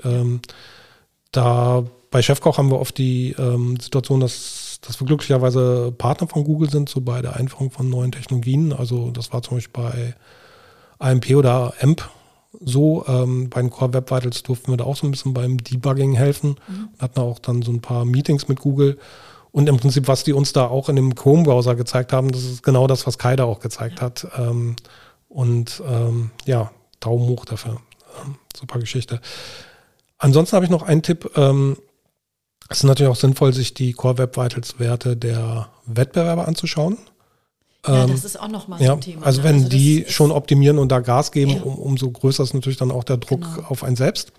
Da kann man so ein bisschen abschätzen, ob man sich ähm, da ja, ob man ja. wettbewerbsfähig ist und, oder ob die anderen da an einem vorbeiziehen. Und auch um dann die Ranking-Veränderungen im Mai zu verstehen. Also, genau. Also, dass, dass man dann mal sich das Wettbewerbsumfeld anschaut und guckt, ob vielleicht derjenige, der in einem Segment gewonnen hat, auch wirklich da die besten Core-Web-Vitals mhm. hat oder hat er vielleicht sogar schlechtere und dann war es wahrscheinlich eine andere Ursache, mhm. warum der an Sichtbarkeit gewonnen hat oder an, an Rankings gewonnen ja. hat. Ähm, spannend finde ich es immer so bei so engen Märkten, also was wie, wie, wie Gesundheit, wo, wo es da so drei, vier ganz große Websites gibt und wo es dann oft so ist, wenn der eine verliert, dann wirkt fast zwangsweise der andere gewinnt. Ähm, ja, also es gibt da ein paar große, ja. da gibt es auch einen, einen, ganz schön ja, großen Mittelbau. Das stimmt. Also, ja, also das, das, das würde ich nicht so einseitig Aber sehen. so zwischen Apotheken, Umschau und NetDoctor geht es dann schon oft hin und her. Ähm, ja, ja, das, oder das Baumärkte nimmst oder so. durchaus noch andere Marktteilnehmer. Oder, oder schön ist auch ähm, der Tier Zubehör, wie nennt sich das, Tierfutter, ähm, Tier, Tier, Tierbedarf, ähm, Handel, also sowas wie Zooplus und so. Da, da gibt es auch so eine Handvoll Websites, die, die so ein bisschen, also den großen Teil des, des Marktes unter sich aufteilen. Mhm. Und da sieht man ziemlich gut, ähm, wenn, wenn der eine gewinnt, ähm, müssen die anderen da im Prinzip ein bisschen verlieren. Und solche Märkte, so ein bisschen so, ja, Oligarchenmärkte, also wo, wo wenige, wenige Player ähm, da den, den Markt eigentlich dominieren. Ähm, da kann man schön so Effekte sehen. Auf jeden Fall, ähm, wenn ich die, die Werte von meinen Wettbewerbern für die Core Web Vitals wissen möchte, kann man die ja per API bei Google abfragen. Also das, das ist mal so eine Situation, gab es ja auch nicht so oft, dass, dass man im Prinzip für jede Website mhm. die Daten kriegt, nicht nur für die eigene. Ja. Ähm, jetzt ist natürlich nicht jedermanns Sache, APIs abzufragen irgendwie und ähm, einfacher ist natürlich, wenn ich das in ein Tool einfach kurz eingeben kann, die Domain und direkt das Tool für mich das macht und mir die Werte ah, ausspielt. Ja. Ähm, da gibt es auch eine sehr schöne Website, war auch so ein Tipp von Google. Ähm, die heißt core-web-vitals.now.sh. Packen wir auch in die Show Notes. Ähm, da kann ich einfach ähm, ja, jede beliebige Domain eingeben, kriege dort die Werte, kann das auch nebeneinander stellen. Ist auch schön für Screenshots, wenn man da irgendwie fürs Management, für Beratung oder sonst was ähm, das einfach optisch schön darstellen will packen wir mit in die Shownotes rein. Ich glaube, damit haben wir die Core Web Vitals ganz gut durchgekaut. Ja, würde ich auch sagen. Also Fazit also das, ist. Das kommt auf Wiedervorlage. Ähm, also ja, also so zur Orientierung, ich würde sagen, ähm, Core Web Vitals, ähm, es wird am Anfang nicht der Riesen-Ranking-Faktor sein. Man sollte trotzdem ähm, es machen, einfach für die Nutzer. Ähm, und es wird spannend sein, die ersten Tooldaten zu kriegen, ähm, weil es sicherlich auch Fälle gibt, die, die extremer sind, auf die es stärkeren Einfluss hat. Ähm, und danke Google, dass du uns überhaupt diese Werte gibst, weil wir damit mehr Change bewirken können. Das wäre so mein ja, dem, Zusammenfassung. Ja, dem, dem Dank würde ich mich anschließen. Also ja. man muss jetzt nicht mehr raten, sondern man kriegt wirklich ähm, harte Werte. Ähm, ich würde nicht sagen, also ich würde ihm nicht zustimmen, dass das, dass man den Impact ja nicht, dass man den nur so gering sieht. Also ich würde da schon, ähm, ich, ich erwarte, dass man, dass man da mehr als 3% Shift sieht. Und ähm, das deswegen, weil. Im Schnitt meinst du mehr als drei? Es ist natürlich schwer, das, also, schwer zu messen dann. Genau, also die also Zahl aus welcher so Perspektive sagst du das jetzt? Geben. Ja, ähm, also glaubst du, dass Websites in den Top 100 ich, im zweistelligen Prozentbereich sich verändern? Das, nee, das, nee, nicht, nicht unbedingt, aber das ist eben, das ist nicht mein Betrachtungswinkel. Also mir, die Top 100 sind die Top 100, okay, ja. aber der Rest des Netzes ist wesentlich größer. Oder der Rest das des stimmt, Marktes ja. ist wesentlich größer und das finde ich eigentlich interessant. Und die Top 100 äh, kann man sich angucken. Da sind auch einige sozusagen Leuchttürme drin, die man vielleicht zur Orientierung benutzen kann, vielleicht für, den, für, den, für das eigene Segment, in dem man sich bewegt. Aber äh, entscheidend ist auf dem Platz und die Top 100 sind nicht der alleinige Platz. Und ähm, ich erwarte schon, dass gerade eben in, in de, äh, im Mittelbau, dass, dass man da schon mehr Bewegung sieht. Also nicht bei den ganz großen Websites, aber bei den, bei den, bei den mittleren und kleinen, da erwarte ich schon, da erwarte ich schon Bewegungen, die man auch messen kann. Du hast ja gerade äh, gesagt, dass, dass man das gar nicht unbedingt messen kann. Und, äh, es wird natürlich davon abhängen, wie groß der Effekt ist. Also wenn, wenn, wenn deutlich zweistellige Verschiebungen es geben würde, ähm, würde man es sicherlich sehen und messen können. Wenn es halt e-, wirklich eher so drei bis fünf Prozent sind, ähm, ist es noch so ein Bereich der, der, der Messfehler. Ja, genau. Aber einig sind wir uns ähm, so oder so, man sollte das Thema angehen. Ja. Einzige Ausnahme ist wahrscheinlich, wenn, wenn man gerade so wirklich an den Basics irgendwo an der Website arbeitet, ist das natürlich erstmal wichtiger. Also die Web Core Web Vitals helfen ja auch nicht, wenn deine Titles noch nicht gepflegt hast und, und ähm, deine Indexierung noch nicht sauber aufgesetzt hast. Hausaufgaben machen ist, genau. ist Pflicht. Genau, also und wie immer erstmal die Basics. Halt eben die, die Core Web Vitals ja. dazu. Aber wer, es ist jetzt auch schon seit Monaten angekündigt, ähm, wer seine Hausaufgaben gemacht hat, der sollte natürlich auch sich darum kümmern. Genau. Und dann haben wir noch einen weiteren Trend für das oder ein, ein Thema für das Jahr ähm, 2021, was natürlich ein Dauerthema ist. Ähm, das sind allgemein die Core-Updates die ähm, ja regelmäßig kommen mhm. und sicherlich auch 2021 wieder zu den Ereignissen gehören, die welche die Rankings am stärksten mit beeinflussen. Ähm, da, da, wird es wieder viele Freudenschrei und viele Tränen geben, ähm, wie jedes Mal. Ähm, erwartest du denn da, dass, dass es irgendwie, also erwartest du, dass, dass Google ähm, bei den Core-Updates die ähm, die Bewegungen, die es bei den Core Web Vitals geben wird, dass, dass Google dann darauf mit reagieren wird? Also es wäre natürlich ganz fies, wenn Google das auch noch zusammen ausspielt. Ja. Also ich habe bei den Core Updates eh das Gefühl, dass Google so mehrere Updates ähm, in Kombination ausspielt, also sowas, was früher irgendwie Panda und Pinguin war, dass das jetzt alles in einem Update ähm, abgefrühstückt wird, so dass, dass man Everflux. ja die, die Ursachen auch gar nicht mehr so genau zuordnen kann, weil es immer wieder die Ausnahmen gibt, wo, wo es dann irgendwie anders ist. Also als, als SEO immer schwerer zu durchschauen. Aber ähm, ich, ich gehe schon davon aus, dass die Core-Updates so wie in den letzten Jahren weiterlaufen werden. Also in der Vergangenheit war da so eine gewisse Regelmäßigkeit drin, dass, dass so ungefähr alle drei Monate ein Core-Update rauskommt, so eins ungefähr pro Quartal. Das letzte Core-Update hatte ein bisschen länger auf sich warten lassen. Das ähm, kam, glaube ich, erst so nach, nach fünf Monaten raus, anstatt nach dreien. Also mhm. das war schon über, über, überreif.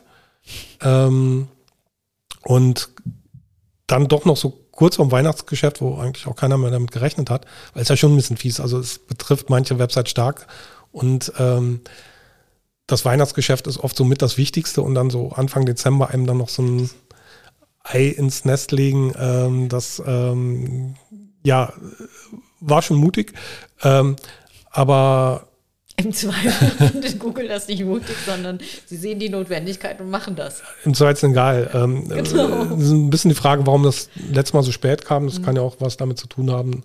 Also entweder in Corona-Zeiten, dass, dass auch bei Google da irgendwie die Prozesse ein bisschen durcheinander gekommen sind. Es kann damit zu tun haben, dass ähm, Google in dem Zeitraum auf ähm, JavaScript Crawling umgestellt hat und da eh so ein bisschen technische Probleme hatte. Das hatte man ja auch in der Search-Konsole gemerkt, dass man Seiten nicht mehr, dieses Tool zum Indexieren der Seiten, Google eine Zeit lang nicht mehr angeboten hat. Ähm, also irgendwas war da im Hintergrund, lief es da nicht so ganz rund bei denen. Ähm, und dadurch kam wahrscheinlich auch das letzte Core-Update später raus. Ähm, nehmen wir mal an, Google ist jetzt wieder irgendwie im normalen Rhythmus drin. Und im Dezember kam das letzte und wir rechnen drei Monate weiter. Januar, Februar, März. Das heißt, diesen Monat im Prinzip, weil das andere auch Wäre Anfang eigentlich Eins fällig. Ja. März war, könnte im Prinzip jeden Tag das fertig sein. Müssen wir abwarten, aber ähm, ja, insgesamt, ich finde sie schon immer sehr heftig, diese Updates, weil oft sieht man ja auch, dass Seiten 50% gewinnen, beim nächsten wieder 50, Update 50% verlieren. Es geht rauf und runter. Und viele Websites auch sagen, eigentlich haben wir auch überhaupt nichts verändert. Ähm, das ist einfach nur, dass so ein Up Google es mal die Seite so und mal so einschätzt. Ja, das, Ähm, aber das ist doch das Wesen dieser, dieser, dieser äh, äh, Core-Updates. Ja, ich finde die also auch- Man selber ändert nichts an der Seite. Google ändert die Bewertungskriterien und ähm, dann geht es entweder Ja. nach oben oder nach unten. Ich finde nur Kommt die, die Ausschläge einfach zu heftig. Also das, das ist so ähm, wie ein Betrunkener, der ein Auto steuert und, und links und rechts gegen die Leitplanken haut ähm, und, und dann natürlich so wieder beschreibst du gegensteuert. die Core-Updates? Ja, ich, ich finde 50% Veränderung ähm, zu stark, also insbesondere in Situationen, dass beim nächsten Update es wieder genau in die andere Richtung geht, ohne dass ich irgendwas geändert habe. Dann, dann waren diese, diese, diese Lenkeinschläge einfach zu heftig. Ähm, also wenn das 5% hoch und runter wäre, wäre alles in Ordnung. Also ich ähm, finde das viel zu intensiv. Ähm, Ja, aber manchmal musst du, ich meine, kennst dich ja aus mit großen Datenmengen. Also manchmal musst du halt äh, ein Rad ein bisschen zu weit drehen, um die Folgeeffekte und die Folgeeffekte der Folgeeffekte sehen zu können. Und dann kannst du es vielleicht wieder zurückdrehen, weil du die Erkenntnisse gewonnen hast, die du brauchtest. Ja, Ja. aber da muss man vielleicht noch eben ein paar Zahnrädchen dazwischen einbauen, um das ein bisschen feiner manchmal zu geht steuern. das nicht. Manchmal, manchmal, manchmal ist das, ist das Am Ende ist es Google wahrscheinlich auch egal, ob da jetzt Website A oder B ähm, gerade oben steht oder, oder mehr Traffic kriegt. Nur man muss ja sehen, bei, bei vielen Websites, da hängen ja auch Arbeitsplätze dran. Und ähm, das kann durchaus der eine oder anderen Website ein bisschen das Genick brechen oder vielleicht nicht das Genick brechen, aber zumindest, dass man sagt, ähm, wir können uns jetzt irgendwie nicht mehr ganz so viele Angestellte leisten. Ähm, und, und ein halbes Jahr später auf einmal dann doch wieder, weil, weil, weil man dann irgendwie bei dem Update zurückgekommen ist. Ähm, Finde ich nicht optimal, dass das so stark Ich, ausschlägt. ich weiß nicht, ob du dich noch an die, an die ganz, ganz, ganz alten Zeiten erinnerst, als es so Updates gab wie Florida und, und Ja. Big Daddy, ähm, wo dann auch ähm, ja, viele, viele sich beschwert haben, dass ihre, ihre Businesses kaputt gegangen sind, weil Google sie einfach nicht mehr hat performen lassen. guter Ähm, Punkt, das, sehr guter das Punkt. War, das war Google schon immer Ja. egal. ja. Nein, ich, ich, Also und du kannst Gibt dich ja nicht auch- drauf verlassen. Ne? Ja, vor allen Dingen kannst, kannst du nicht drauf rufen. Es gibt natürlich nicht sowas wie ein Gewohnheitsrecht. Also ich kann Genau. natürlich sagen, weil ich jetzt so und so viel Traffic über Google kriege, habe ich das Recht, dass das auch in Zukunft so bleibt. Ja. Ähm, das, ähm, ja, ist letztendlich natürlich alles ein Geschenk, man muss dankbar sein, ähm, aber Nee, du kannst auch was dafür tun. Also wenn du dich Du- du so es- aufstellst, dass du halt wettbewerbsfähig bist ja, und wenn du die Nutzer, die du haben willst, wenn du die zufriedenstellst, dann bist du auf einer relativ sicheren Seite. wir haben jetzt ja, und gerade Google, auch, Google gibt ja. dir so viel an die Hand, ähm, an, an, an Empfehlungen, an Tipps, an, an, Trans, an Schnittstellen, äh, die dir zeigen, da kannst du ähm, schrauben, so und so sieht das aus, ähm, das und das läuft nicht gut. Also man, man muss halt nur tun. Ja, wir haben jetzt ja gerade über diese Fälle auch geredet, ähm, bei denen nichts an der Website geändert wurde. Natürlich hast du viele Möglichkeiten, ähm, dich davor zu schützen, dass ein Core-Update dich überhaupt erwischt. Ja. Ähm, dass, dass, dass man die Seiten einfach sauber aufsetzt, man weiß ja ungefähr, worum es geht. Ähm, aus meiner Sicht hat, hat sehr viel auch mit Indexierung zu tun, dass, dass, dass man Google da halt ähm, möglichst ähm, wirklich auch nur gute Qualität liefert. Insofern dann auch gar nicht die Gefahr groß ist, dass, dass ein, so ein Core-Update da einen einschätzt. Wir haben vielleicht mal Thema für einen eigenen Podcast oder eine ja, eigene definitiv. Sendung. Also Indexierungssteuerung, also aus dem Blickwinkel habe ich das noch nicht so betrachtet, weil, weil ähm, ja, warum eigentlich?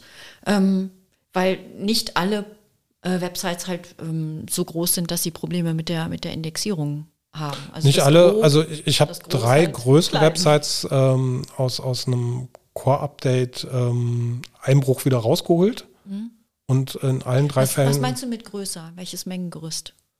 Ähm, schon also minus 30 bis 50 Prozent ähm, an Sichtbarkeit verloren. Nee, ich meine das Mengengerüst an URLs. Da, da ging es jeweils um, um 100.000 bis viele Millionen Seiten. Okay, ja, das sind wirklich dann größere. Weil, ähm, also wenn du, wenn du, wenn du ein überschaubares Set an URLs oder Themen hast, die du zu, zu adressieren hast, dann kannst ja. du sozusagen auch zu Fuß ähm, nachhalten, ob du in allen Bereichen wettbewerbsfähig genug bist und ob du irgendwas ausschließen musst. Aber bei größeren Mengengerüsten ist das eben eine, ist das eine ganz andere Frage, weil du da ganz andere Mittel anwenden musst, um zu gucken, was lässt du rein in den Index und was nicht.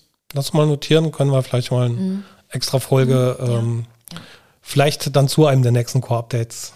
Ähm, ja. Vielleicht kommt es ja sehr schnell. Ja. Okay.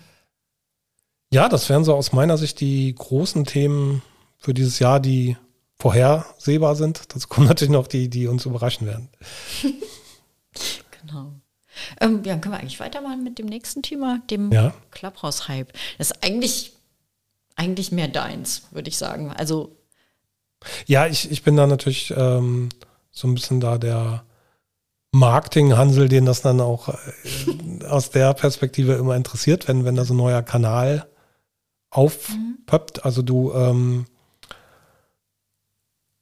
ich, ich bist ja Social Media dann auch. eher so ein bisschen anonym unterwegs ähm, mhm. und ähm, hast da ein bisschen andere Einstellung. Ähm, sollten wir vielleicht erstmal erzählen, was Clubhouse überhaupt ist, für die, die es nicht kennen? Ähm, also ich würde es bezeichnen als eine Art Podcast, bei der aber live stattfindet und bei dem die Zuhörer mitreden können. Also Interaktiver also, Live-Podcast. Genau. Ähm, also es ist eine ähm, iOS-App, ähm, läuft deswegen auch nur auf iPhones oder iPads ähm, und noch nicht auf Android und ähm, ist rein Audio, kein, kein Video. Ähm, und ja, man kann im Prinzip einen, einen Raum aufmachen. Ähm, wichtig ist, die Sachen werden standardmäßig nicht aufgezeichnet. Ähm, was auch nochmal, finde ich, eine, eine, die Barriere dort mitzumachen ähm, senkt, weil, weil ich nicht das Gefühl habe, dass es für Ewigkeiten in, ins Netz gebrannt ist und, und abgerufen werden kann von Leuten, ähm, sondern im Prinzip wie, wie das gesprochene Wort im echten Leben verhallt und dann, dann weg ist. Mhm. Natürlich kann man es aufzeichnen, ähm, aber es ist halt nicht, dass standardmäßig abgespeichert wird.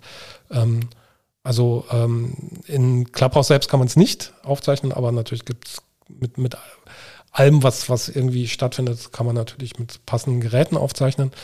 Ähm, ja, und es gab einen großen Hype drum, der lustigerweise ähm, von ähm, Pip, also Philipp ähm, Klöckner und ähm, seinem, seinem Podcast ähm, Doppelgänger Philipp Glöck, na, Glöckler, so ist es richtig ausgesprochen, ähm, so ein bisschen in Deutschland losgetreten worden sind. Mhm. Also die haben in ihrem ähm, Podcast Doppelgänger, auch absolute Empfehlung, ähm, hört euch Doppelgänger den Podcast an. Ähm, Doppelgänger Tech Talk. Ähm, haben Sie darüber gesprochen, wie man diesen Dienst in Deutschland denn ähm, etwas bekannter machen würden? Ähm, so, so, ein Growth-Hack praktisch dann auch ausgeführt. Und ähm, ja, das Ergebnis war stärker, als Sie es, glaube ich, selbst erwartet haben. Das Ding ist innerhalb von einer Woche explodiert in Deutschland. Ähm, und nach einer Woche waren selbst Personen wie dann irgendwie Thomas Gottschalk dabei und haben ihre Sendungen gegeben. Ähm, jeder wollte da irgendwie auf, auf der Bühne stehen und ähm, ist eine große Sache geworden. Aus SEO-Sicht interessant ist, es sind halt auch so einige Räume oder Shows entstanden, in denen es sich halt um SEO dreht. Ähm, und ähm, eine davon beispielsweise ist ähm, eure tägliche Dose SEO mit Markus, Alex und Freunden von White, die der äh, Markus Tantler immer werktags um 12 Uhr dort veranstaltet.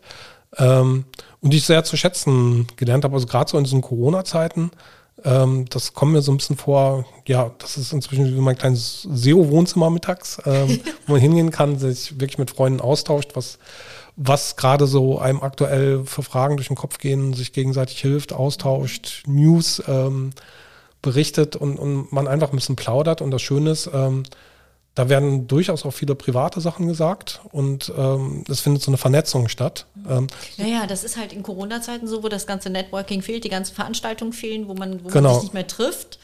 Da kommt natürlich dieses, äh, dieses Clubhouse-Format, das, das kommt da wie Faust aufs Auge. Also es passt Total. genau rein in die Zeit. Und ähm, dieses Networking, was man sonst auf Konferenzen hatte, lässt sich ja bisher auch nicht wirklich irgendwie digital übertragen. Also ähm, es gibt so verschiedene Veranstaltungen, also du kannst dir Vorträge übertragen, das, aber das ist ja immer so ein, ein Monolog, also ein, ein Sender und ganz viele Empfänger, aber es, es findet ja nicht, nicht ernsthaft ein also Dialog statt. Du kannst zwar am Ende irgendwie so eine FAQ-Session machen, aber auch da wird dann nicht privat mal irgendwie geplaudert. Ähm, also dieses, dieses echte Networking findet da einfach nicht statt. Das, das ist einfach nur ähm, ist das eigentlich normalerweise so hinter den oder am, am Ende genau, am was, Abend, ne? was dann eher so in den Pausen, Ja, abends, Abend, ähm, genau. irgendwie beim Bier vielleicht, ähm, auf dem Gang, ähm, dass diese Geschichten, ähm, dass, dass man eben dann auch, auch Fragen zu seinen eigenen Projekten stellen kann, ähm, überhaupt mal erzählt, wie es wie es einem ergangen ist. Ähm, und ähm, der Markus erzählte zum Beispiel letztens da so eine lustige Geschichte, da hat er ähm, aus seinen Studienzeiten erzählt. Also seine Mutter hat immer sehr gesund gekocht. Und als er dann ähm, Student wurde dann ähm, und seine eigene erste Wohnung hatte, ähm, konnte er dann ähm, endlich mal das ungesunde Zeug kaufen, mochte sehr gern Tiefkühlpizza. Seine Sternbutze war aber so klein, dass er keinen Ofen hatte und hat dann seine Tiefkühlpizza ähm, mit dem Heißluftföhn zubereitet. Ja. Und solche Geschichten werden da zum Beispiel bei Clubhouse dann mal erzählt. Er wollte da sogar ein eigenes Kochbuch schreiben, was man alles mit dem Heißluftföhn kochen kann. Kochen mit Föhn. Genau. Aber sowas entstand dann einfach so, weil, weil äh, wir dann irgendwie über Chefkoch geredet hatten und über Kochen und, und sonst was. Ähm, da hat man einfach viele Anknüpfungspunkte und ich muss sagen, ähm, seit, seit, seit so eine Clubhouse-Veranstaltung, ich, ich hatte seit langer Zeit nicht so viele Kontakte, also auch dann so Folgekontakte, dass man sich mal kurz anchattet, anruft, ähm, zu SEOs, einfach weil wieder so viele Anknüpfungspunkte da waren. Und, und sonst wirkt das manchmal so ein bisschen doof, wenn man irgendwie Monate nichts zu tun hatte, dann auf einmal jemanden anpingt. Das, das wirkt immer so, ähm, ich melde mich nur, wenn ich gerade was brauche oder so. Und, und so hat man dann einfach auch so Ja. diesen Smalltalk dann zwischendurch, der, der einen da wirklich verbindet. Ne? Ja. Ähm, ja, das ist echt ein sehr, sehr schöner, nee, eigentlich ein Nebeneffekt, Ja, oder? man muss mal sehen, wie es weiterläuft. Also ähm, es ist jetzt schon wieder deutlich ruhiger geworden um Clubhouse. Das ist ja oft so bei neuen Trends, Technologien, es kommt erstmal zur totalen Übertreibung. Ähm, und ähm, jetzt sind wir wieder so auf der Welle nach unten. Und da muss man gucken. Siehst du das wirklich so? Das, Ja, das siehst du auch in Google Trends, dass das Clubhouse-Suchvolumen hat, hat total nachgelassen. Du. Da habe ich nicht reingeguckt. Ja. Ähm, man sieht, dass da insgesamt ein bisschen weniger los ist. Am Anfang haben viele Leute dann da fast den ganzen Tag verbracht. Ähm, es ist schon wieder ein bisschen weniger da. Ähm, und ähm, die erste Euphorie ist so weg. Ähm, man kann ja auch direkt kein Geld da verdienen. Oder Ja, nicht auf der Plattform. Ja, ähm, indirekt lassen sich manche Leute schon dafür bezahlen, dass die dann Leute vor allem großem Publikum irgendwie auf die Bühne holen. Ähm, also was ich mir hoffe, ist, dass halt im SEO-Bereich sowas wie, wie, wie diese tägliche White Show erhalten bleibt, ähm, dass, dass man so eine Plauderecke da hat. ja. Der Christian B. Schmidt hat manche Sendungen dort, ich glaube mittwochs und freitags Digital nachmittags, ja. Ähm, wobei in seiner letzten Podcast-Folge sagte er auch schon, dass, dass bei ihm auch schon so der Hype so ein bisschen zurückgegangen ist. Ähm, muss Mal gucken, wie, wie er da durchhält. Ähm, ansonsten, ja, ähm, werdet ihr mich wahrscheinlich weiter ähm, bei der täglichen Dosis SEO mit Marx und Alex und Freunden ähm, weiter mittags um 12 erleben. Also wie gesagt, werktags um 12 einfach mal vorbeischauen.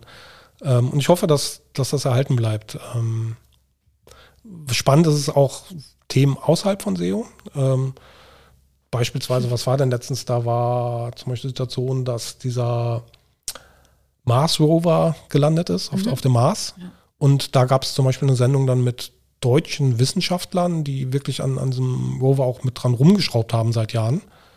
Ach ja, stimmt. Und dann, dann waren die da in, in Clubhouse unterwegs. Und genau, und, und du konntest denen praktisch auch Fragen stellen ja. und, und mit denen reden. Ja. Also das, das ist schon ein tolles Medium, ja. mhm. dass, dass du praktisch mit Leuten, die, die, die da auch echt Kompetenz zu einem mhm. Thema haben, ähm, so einfach denen zuhören kannst, aber auch ähm, denen, denen halt Fragen stellen kannst, dich mit denen vernetzen kannst. Ähm, das ist schon sehr spontan, hat eine sehr eigene Qualität. Oder mhm.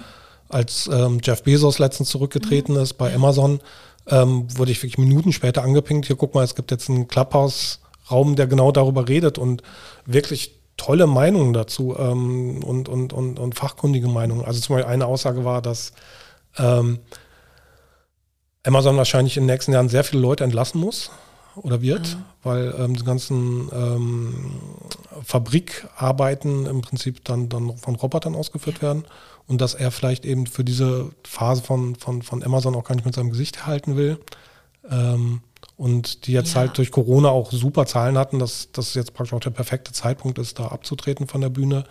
Ähm, was natürlich die, die Aktie erstmal belastet, wenn Jeff Bezos zurücktritt. Ja. Aber weil die Zahlen so gut sind, dass man sich es praktisch dann erlauben kann. Ja. Ähm, solche Thesen bekam man da irgendwie nach fünf Minuten irgendwie geliefert direkt. Ähm, das, das hat schon eine eigene Qualität. Ähm, und das hoffe ich mir halt, ähm, dass auch im SEO-Bereich ne? da so ein bisschen erhalten bleibt. Aber auch für andere Effekte. Schauen wir mal, ähm, wie es da weitergeht. Aber da Tipp, wer noch nicht reingeschaut hat, schaut mal rein.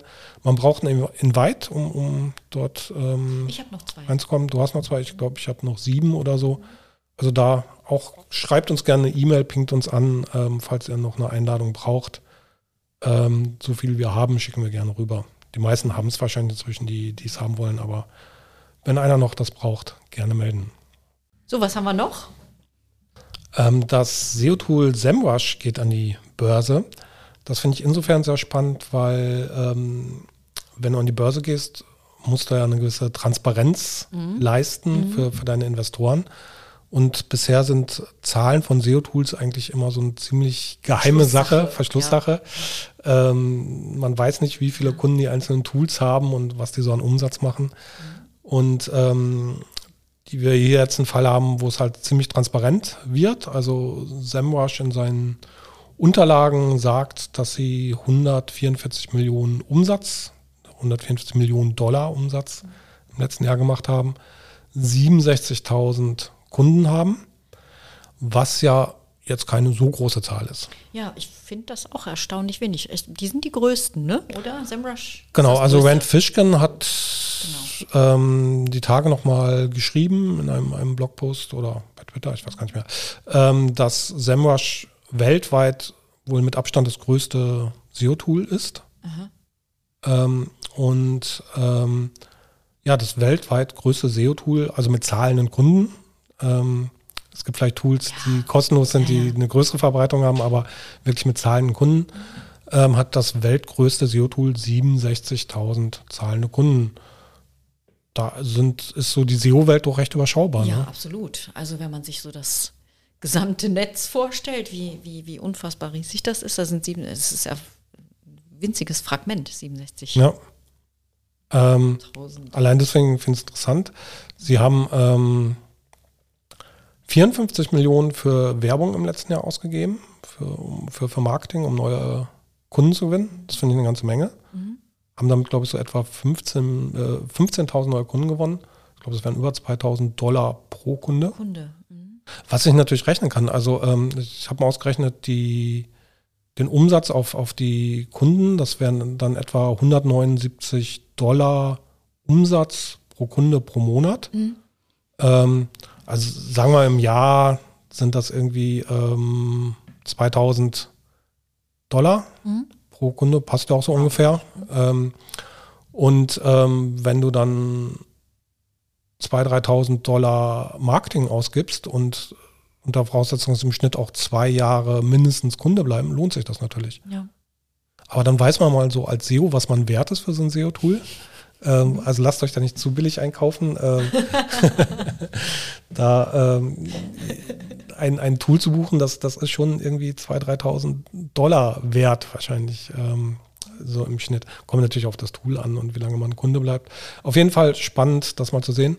Ähm, wie ist denn das bei dir? Nutzt du SEMrush?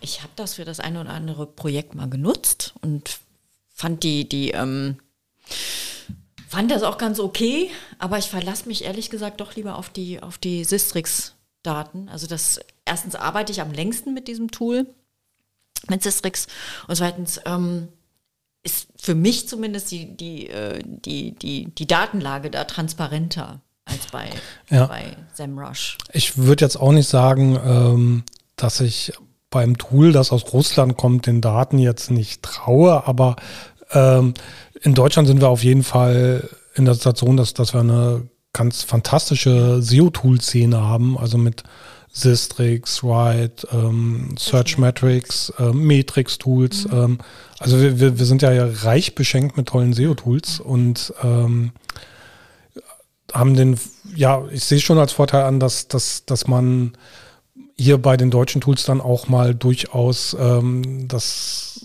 in die Küche bei denen gehen kann und ähm, in den, in ähm, Datentopf gucken kann, ja. was, was denn da für Zutaten wirklich drin sind.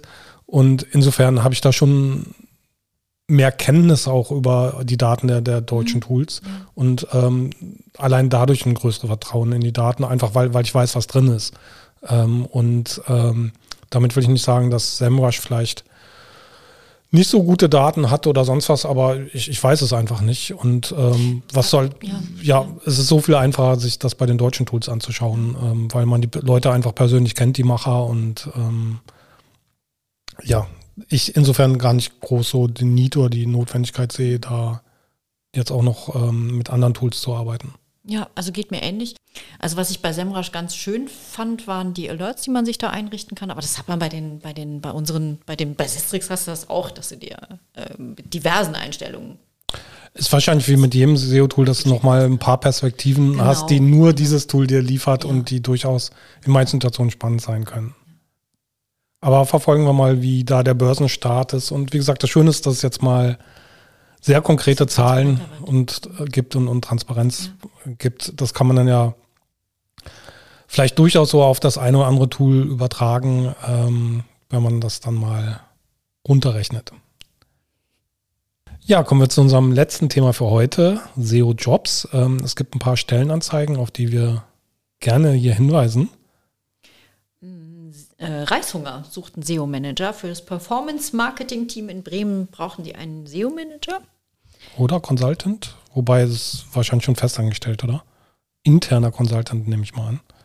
Es steht da SEO-Manager, Consultant. Ich würde aber mal sagen, die Beschreibung sieht eher nach intern aus.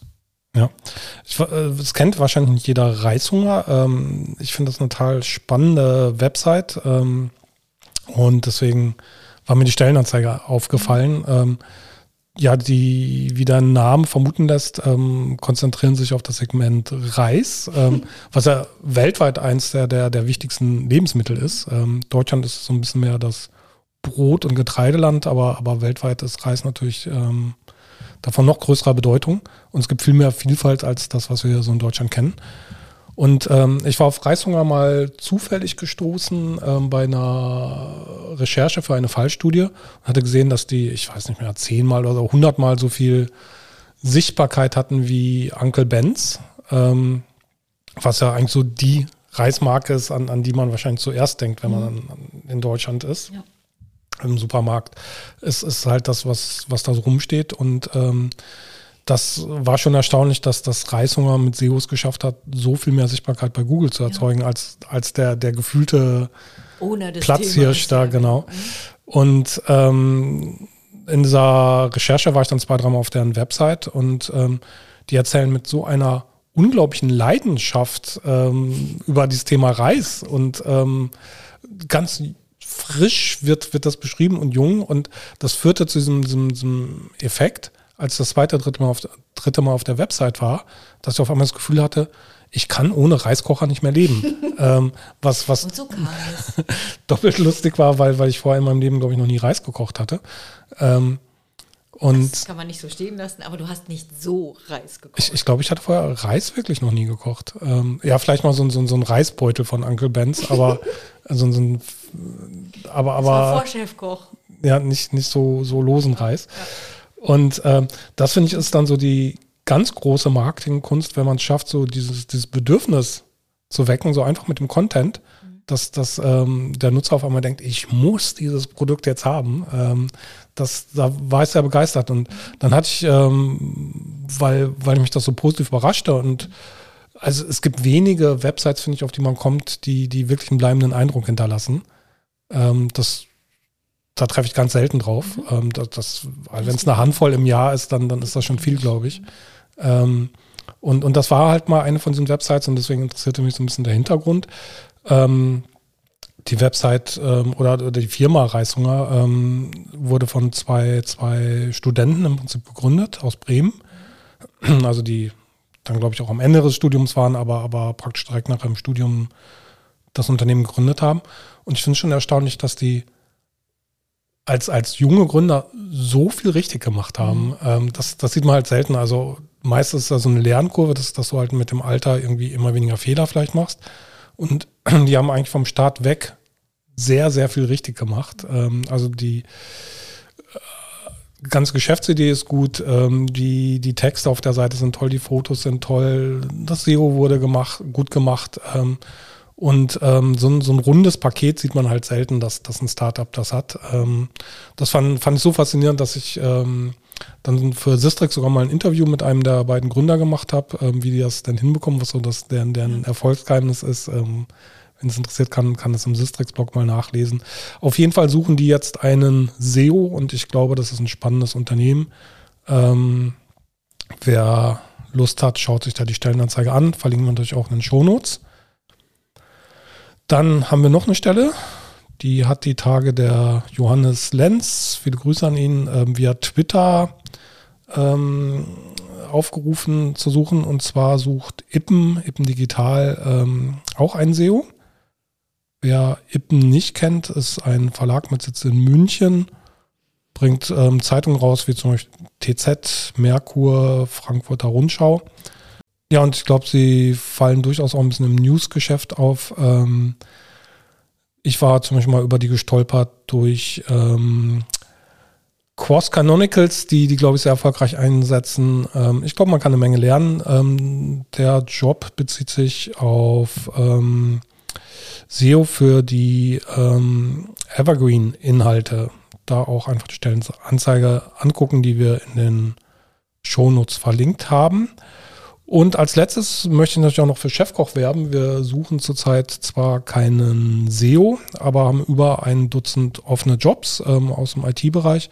Also suchen gerade sehr viele Entwickler, ähm, Webentwickler, Android-Entwickler, ähm, iOS-Entwickler. Ähm, wir suchen Social ähm, Media Manager, ähm, Content Creator, studentische Aushilfskräfte. Ähm, also gesagt, es sind über ein Dutzend Jobs. Einfach ähm, auf der Website bei Chefkoch nachschauen.